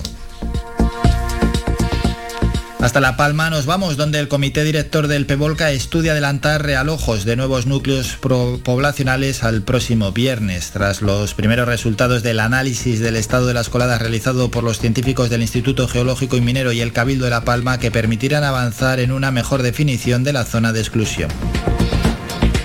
La reunión de ayer martes se expusieron los datos obtenidos en la monitorización de las coladas de la zona norte que se lleva a cabo desde el pasado 31 de diciembre para conocer la estabilidad, emisión de gases y temperatura de la lava y así poder ajustar los perímetros de las zonas evacuadas. Con la información aportada, la dirección técnica y el puesto de mando avanzado establecerán en cada caso las distancias de seguridad desde los bordes de las coladas y señalizarán los accesos en función del riesgo con cartelería informativa. En los próximos días se llevará a cabo el estudio en el lado sur de la erupción, donde persisten los mayores problemas debido a la emisión de gases principalmente en la bombilla, el remo y Portonaos. Y un último apunte, el Ayuntamiento de Las Palmas de Gran Canaria ha convocado 72 nuevas plazas para cubrir distintas vacantes en varias áreas importantes del consistorio capitalino. 45 son policías locales, 14 técnicos de Administración General, 3 ingenieros industriales y 3 ingenieros técnicos informáticos Tres economistas, dos archiveros, un técnico de gestión y un psicólogo. Todas estas nuevas convocatorias cuentan con lista de reservas, salvo las de la policía local, ya que no está permitido legalmente. Terminamos con la información más cercana. Faikan, red de emisoras. Somos gente, somos radio.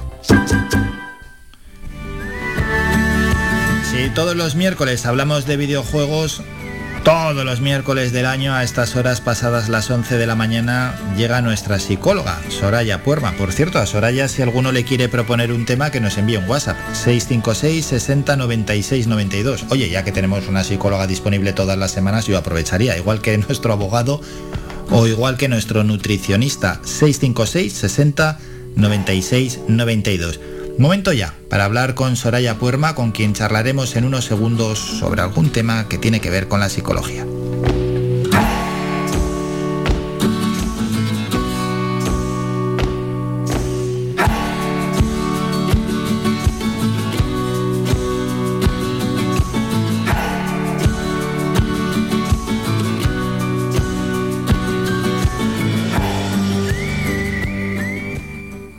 Tiempo ya para ir con la sección Mentalízate y para saludar a la psicóloga Soraya Puerma.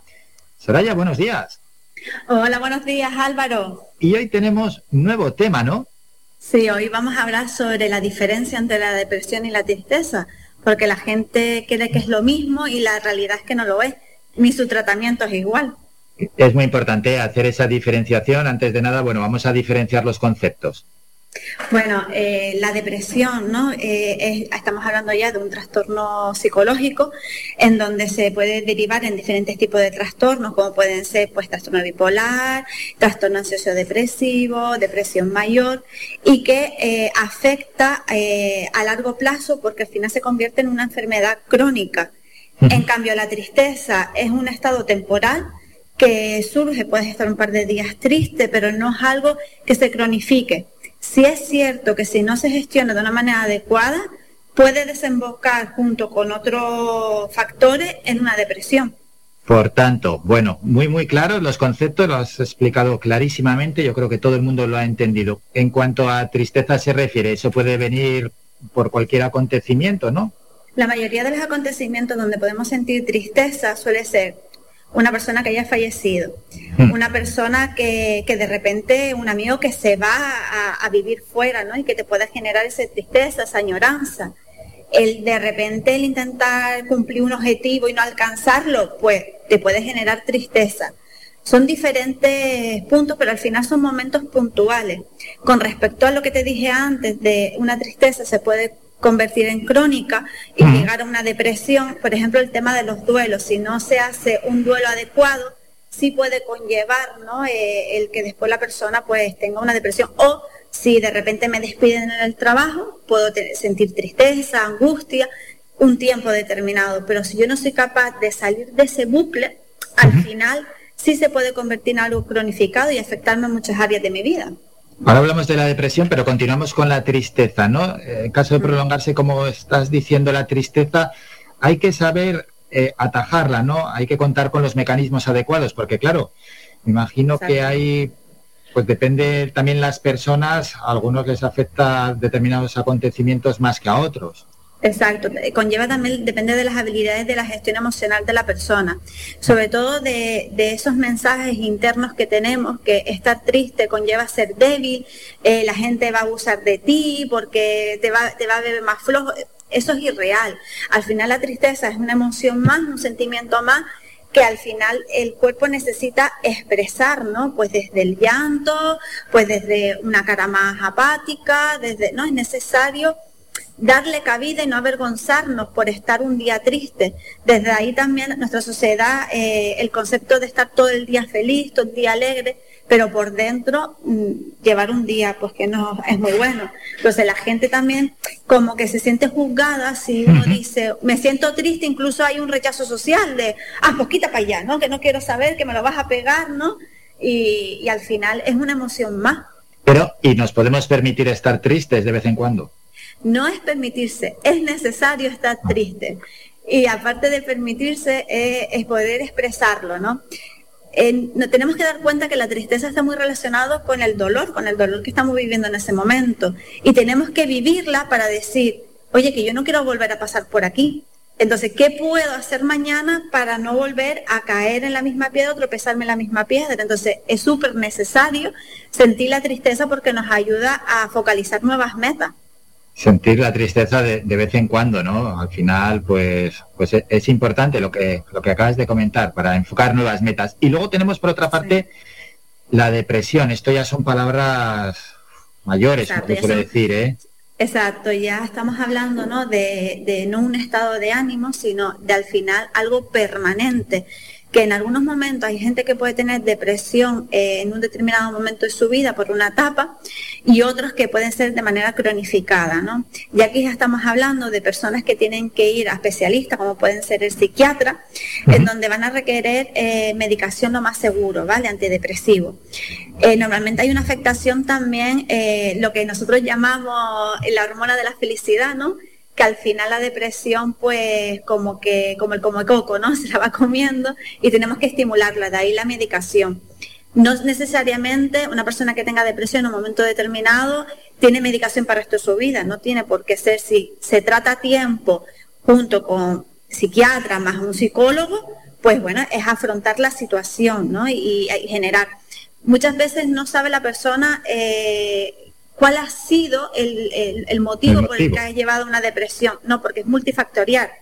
Lo que sí tenemos claro es que eh, el estado anímico eh, hay mucha más apatía, hay sentimiento de culpa, eh, no hay gestión de lo que es el sentimiento de vacío, no sabe por qué está de una determinada manera u otra, y aparece una cosa que no aparece en la tristeza, que es al final el estar abatido, el, el me, es muy difícil enfrentarme a lo que es a la vida, al mundo, ¿no? Y se les hace como cuesta arriba. En cambio, la tristeza no aparece eso. La tristeza es, me siento triste, tengo un día triste, pero sigo funcionando. La depresión no. La depresión tendemos a anclarnos, nos cuesta mucho más salir de, nuestra zona y, y de afrontar la vida. Claro, que te haces ciertas preguntas, ¿no? En cualquier caso, has comentado manifestaciones de la depresión. Nosotros, si tenemos a una persona que esté a nuestro lado que sufre depresión, ¿eso cómo lo podemos captar? Decir, uy, esta persona bueno, pues si vemos que ha perdido redes sociales, que no tiene motivación por la vida, que tiende mucho al aislamiento, a, estar en casa, ¿no? No coger teléfono, hmm. eh, cuando está en casa todo es eh, pensamiento eh, negativo, ¿no? Pesimista. empiezan a, culparse de por mi culpa yo estoy así, por mi culpa está así mi familia, no mucho pensamiento destructivo y peyorativo hacia sí mismo. el hecho de cada cosa le, es un mundo a la hora de, de, hacer, incluso el hecho de levantarse del sofá o levantarse de la cama, ¿no? Lo que sí que no tenemos que hacer es eh, forzar a la persona, porque la persona ya tiene un sentimiento de, sentirse inútil, de sentirse incapaz, que si nosotros le recordamos constantemente, es que te pegas todo el día en el sofá, es que te pegas todo el día en la cama, es que no haces nada con tu vida. No es una cuestión de que no quiera, es una cuestión de que no puede, le cuesta.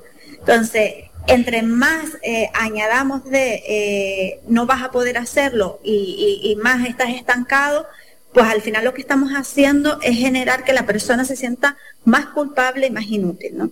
Entonces es importante pues acompañarle en los pequeños pasos y valorarlo. Eso es, eso es. Y luego, claro, esa parte que tenemos también de responsabilidad. Vamos a poner un caso que a veces nos gusta también dar ejemplos. Un amigo está deprimido, ese amigo eh, lo estamos invitando a salir a la calle, a quedar, a tomar algo, a hacer algo de deporte. al principio nos da largas, luego no nos contesta y es que encima a veces nos enfadamos con él, ¿no? Decimos, ah, pues yo ya no vuelvo a contactar con él porque no me hace ni caso. Tenemos esa actitud. Creo que no es la mejor actitud, ¿no? No, no, no es la mejor actitud porque al final eh, lo que estamos fomentando es más presión a la persona. Y Mm. al final, claro, Claro, es presión, empático. sí, y dejarlo solo en cierta medida también, ya, ¿no? Exacto, ya de por sí se sienten solos y no comprendidos, pues si tenemos ese tipo de comentarios, ¿no? O ese tipo de presiones se van a sentir aún más incomprendidos. Mi recomendación, ¿no? Mi pauta es, eh, si tenemos un amigo así o un familiar, Sí.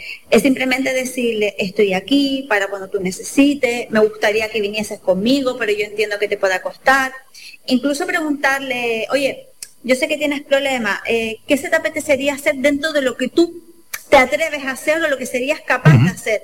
Pues a lo mejor te dice, pues mira, tomarme un café en mi casa conmigo, contigo, pues sí, pero ya salir fuera me supone mucho, ¿no? Entonces ahí la persona se siente comprendida.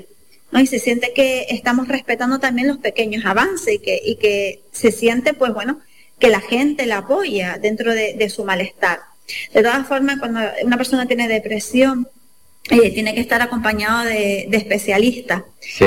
Una de las cosas que quiero remarcar aquí es que, sobre todo con el tema de los duelos, eh, aparece mucho, ¿no? Y lo digo por, por experiencia personal eh, de un familiar mío muy cercano, en donde se sentía pues muy triste y fue al médico. Y lo primero que le hicieron fue eh, pues mandarle medicación. ¿Vale? Exacto. Entonces, desde ahí, eh, lo que no se estaba intentando gestionar era el duelo. Es toma, anestésiate y no sientas la tristeza. No, error. La persona tiene que llorar, la persona tiene que gritar, la persona tiene que sentir la angustia, tiene que permitirse eso, porque si me- medicamos en una fase inicial del duelo, lo que hacemos es bloquear a la persona. ¿Vale? Ya en otra sesión explicaré lo que son Sí. las fases del duelo, lo que sí, lo que no. Apuntamos es el tema. porque se cree que eso es va a entrar en un estado depresivo. No es un estado depresivo, es un estado de tristeza, quizás con mayor intensidad que a lo mejor el que me despidan, por ejemplo, o que se me rompa algo que me genera mucha añoranza. Claro. Entonces, hay que tener mucho cuidado también con, con decir abiertamente que estoy depresivo, que estoy depresivo. Es que la persona que está depresiva realmente es estar metida en un pozo y no mirar hacia arriba y no ver luz. Eso es. Bueno, pues eh, el, el, el tema del duelo lo apuntamos porque es, es por una etapa que todos mm, tarde o, tem- o temprano pasamos o hemos Claro. pasado y es importantísimo gestionarlo. Y también te quería preguntar, Soraya, y ya para ir terminando, eh, hay determinadas personas que son un poco, un poco intolerantes con las que están deprimidos. No entienden que puede haber personas que estén deprimidos. Como ellos nunca han estado deprimidos, ¿cómo te lo explicaría? Es como decir, es que esta No, te entiendo perfectamente, te entiendo perfectamente. No es una intolerancia de estar, a estar con personas que estén deprimidas, es una incapacidad de gestionar ellos mismos la tristeza. Lo proyectan en el otro, cuando realmente soy yo que no soy capaz de sostener el tener a alguien a mi lado que está triste o que está depresivo. Entonces muchas veces cargamos al otro con, venga, sal de ese estado ya, como el famoso momento en el que alguien llora y, y todo el mundo le va a dar un cline Sí. realmente no es para ayudar al otro, realmente es para cortar la emoción y no sentirla yo, porque a lo mejor soy yo quien no soy capaz de sostener esos estados negativos. Entonces, es más, es más un egoísmo ahí, ¿no? Es De- más un no egoísmo. Ya, ya, ya. Exacto. Sí, O sea, sí. Y una incapacidad de, de, de tolerar esas emociones negativas. ¿Y hay personas que están más predispuestas que otras a sufrir depresión o esto solo tiene que ver únicamente con tu educación, tu formación, tus valores y tu contexto social en el que vives? No, no, no, no.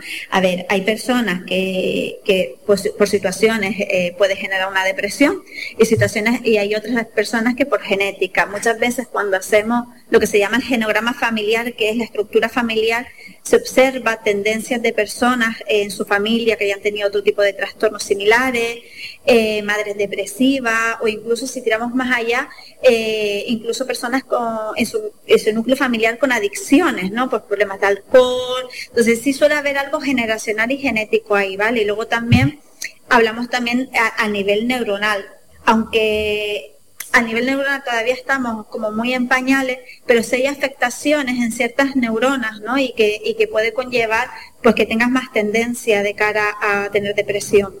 Luego hablamos de, de que bueno, que nuestra sociedad eh, vamos a ser una generación de personas neuróticas, que no va a tener un trastorno depresivo, va a tener un trastorno obsesivo, de ansiedad o otro tipo, pero por cómo va tan rápido, ¿no? que nuestra mente no está siendo capaz de, asimilar y gestionar cada una de las situaciones que estamos viviendo. ¿no?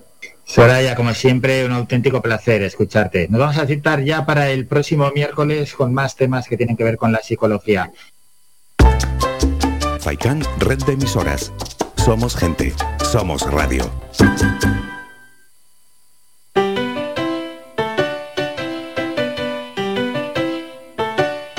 Estás escuchando Faikan Red de Emisoras Gran Canaria. Sintonízanos en Las Palmas 91.4. Faikan Red de Emisoras. Somos gente. Somos radio.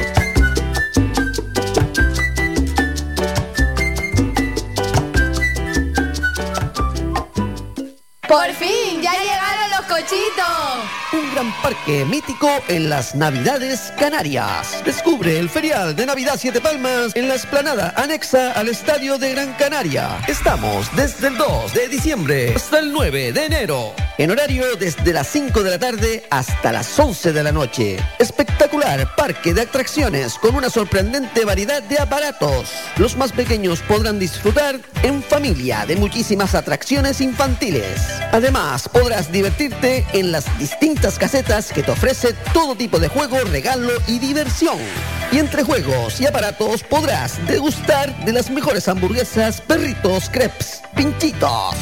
Ven a vivir esta mágica experiencia. Volvemos con más gana e ilusión que nunca. Queremos que te diviertas, que disfrutes y que pases unas grandes navidades. Ferial Navidad Siete Palmas 2021-2022. Quedas invitado. Amigos, soy Álvaro Fernández y les espero cada mañana en el magazine Las Mañanas de Faikan. Todas las semanas, de lunes a viernes, desde las 8 y media hasta las 11 y media de la mañana, repasamos con nuestro amplio equipo de colaboradores toda la actualidad y temas de interés de Gran Canaria.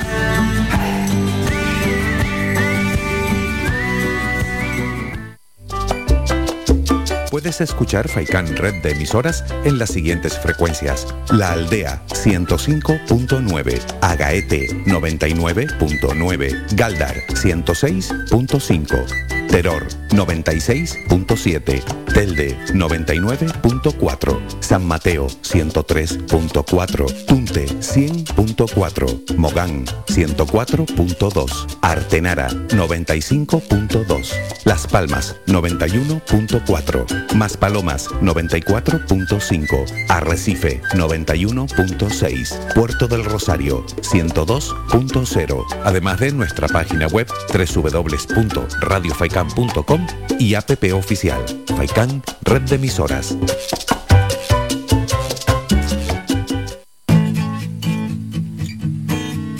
Somos música. Somos información. Somos entretenimiento. Somos vida. Somos Radio Faikán. Somos gente. Somos radio.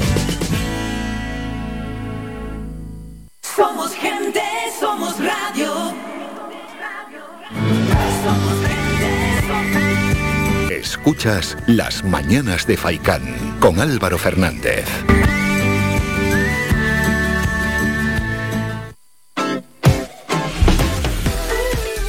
Últimos minutos del programa y momento ya de echar el cierre. Vamos con el repaso a las agencias y luego a los medios informativos más cercanos, es decir, a los periódicos de ámbito digital. Canarias suma cerca de 5.000 nuevos contagios y 11 fallecidos en las últimas 24 horas. Alberto Rodríguez recurre ante el Constitucional a la decisión irresponsable, así lo ha calificado de Batet, de retirarle el escaño. Cada canario gastará una media de 12 euros en décimos del sorteo del niño 2022, casi lo mismo que el año anterior. Los concursos empresariales aumentan un 50% en Canarias durante 2021 y las disoluciones un 40%, según informa. Buscan a una mujer de 51 años desaparecida el 20 de diciembre en Galdar. y el Pevolca estudia adelantar el próximo viernes la vuelta de más vecinos en La Palma a sus domicilios. Las agencias de ámbito general. Francia estudia una posible nueva variante de COVID-19 procedente de Camerún con 46 mutaciones.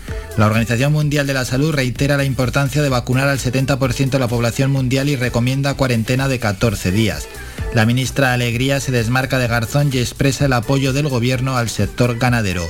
Muere la menor de 8 años herida al tumbar el viento una hinchable en la feria de Mislata, en Valencia. Y Sánchez da más poder a territorios al permitirles elegir el tercio del Comité Federal que debían votar los militantes. Canarias 7, ya están los Reyes Magos y más asuntos. Bueno, aparte de que están recorriendo toda nuestra isla, los Reyes Magos con sus pajes, Qué bueno, qué bueno, qué bueno. Están repartiendo ilusión por todo Gran Canaria. Canarias abandona el rastreo para detectar los casos más graves. La explosión de contagios hace inviable esta tarea y solo se estudiarán los contactos estrechos de personas vulnerables y en el ámbito sanitario y sociosanitario. Más asuntos de Canarias 7. La vuelta a clase el día 10 de enero será presencial y con mascarilla en el patio. España ya es el país europeo con la mayor incidencia de casos. Moreno corrige su pliego a seis días de plazo por la ambigüedad y la ausencia de licitadores. Dice, una de las plataformas de charranes se suelta en el muelle. Crisis total en el interinsular de fútbol. Ocho dimisiones entre acusaciones de acoso de género y fines espurios y prioridad a un vuelo a Canarias por un trasplante de órgano. Y en la provincia, la recuperación turística lleva a las islas a liderar la creación de empleo. El Omicron impacta en Canarias cuando la recuperación del turismo roza el 22%. La campaña en el mercado nacional obtiene 10 millones de impresiones. Canarias se refuerza con más de mil sanitarios para mitigar la sexta ola. Los Reyes Magos más discretos están visitando las palmas de Gran Canaria. Y otros asuntos, Alberto Rodríguez pide al Constitucional que le restituyan el escaño y carga contra Batet. Jennifer López aterriza en Gran Canaria para rodar The Mother. Adiós a María Mérida, voz referente de la música folclórica de Canarias. Y rompe un bate de béisbol en la cabeza de un policía por mediar en una reyerta vecinal en Gran Canaria. Con esto nos vamos. Ponemos ya punto y final a este programa donde entre otras cosas hemos rendido, como no podía ser de otra manera, homenaje a María Mérida. Ayer al final del programa ya informábamos de su fallecimiento a los 96 años de edad. Punto y final, cuando son las once y media, en este día muy especial, los Reyes Magos ya están recorriendo toda nuestra isla y en unas horas, en esta noche y en esta madrugada, empezarán a dejar juguetes y regalos en todos los hogares. Esperemos que en todos los hogares de los Gran Canarios. Nos citamos para el viernes. Será como siempre a partir de las ocho y media de la mañana. Mañana no hay programa. Es el día de los Reyes Magos y es el día para disfrutar de otra manera. Eso sí, os acompañará la mejor música, por supuesto, mañana a estas horas aquí en Radio Faicán. Reciban un saludo de Mingo Montes de Oca y otro de mi parte, de Álvaro Fernández y Recordamos, a la una, el doctor José Luis Vázquez, a las dos, Faicán Deportivo y de seis y media a ocho y media, Locos de Remate. Feliz Día de Reyes. Saludos a todos y a disfrutar en este 5 y 6 de enero. Hasta el viernes. Adiós, adiós.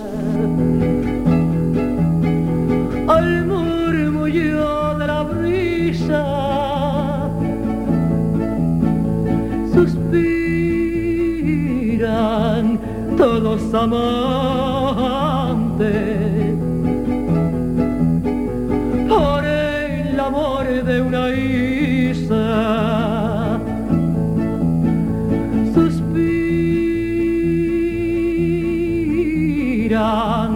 todos amantes.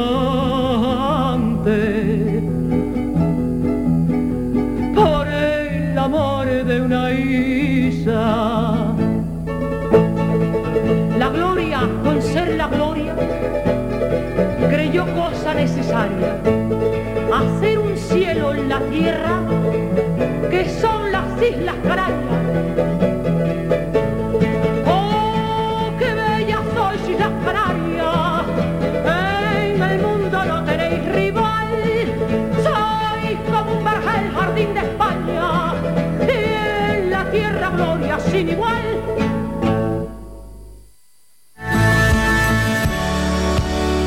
Escuchado Las Mañanas de Faicán con Álvaro Fernández. Le esperamos de lunes a viernes de ocho y media a once y media.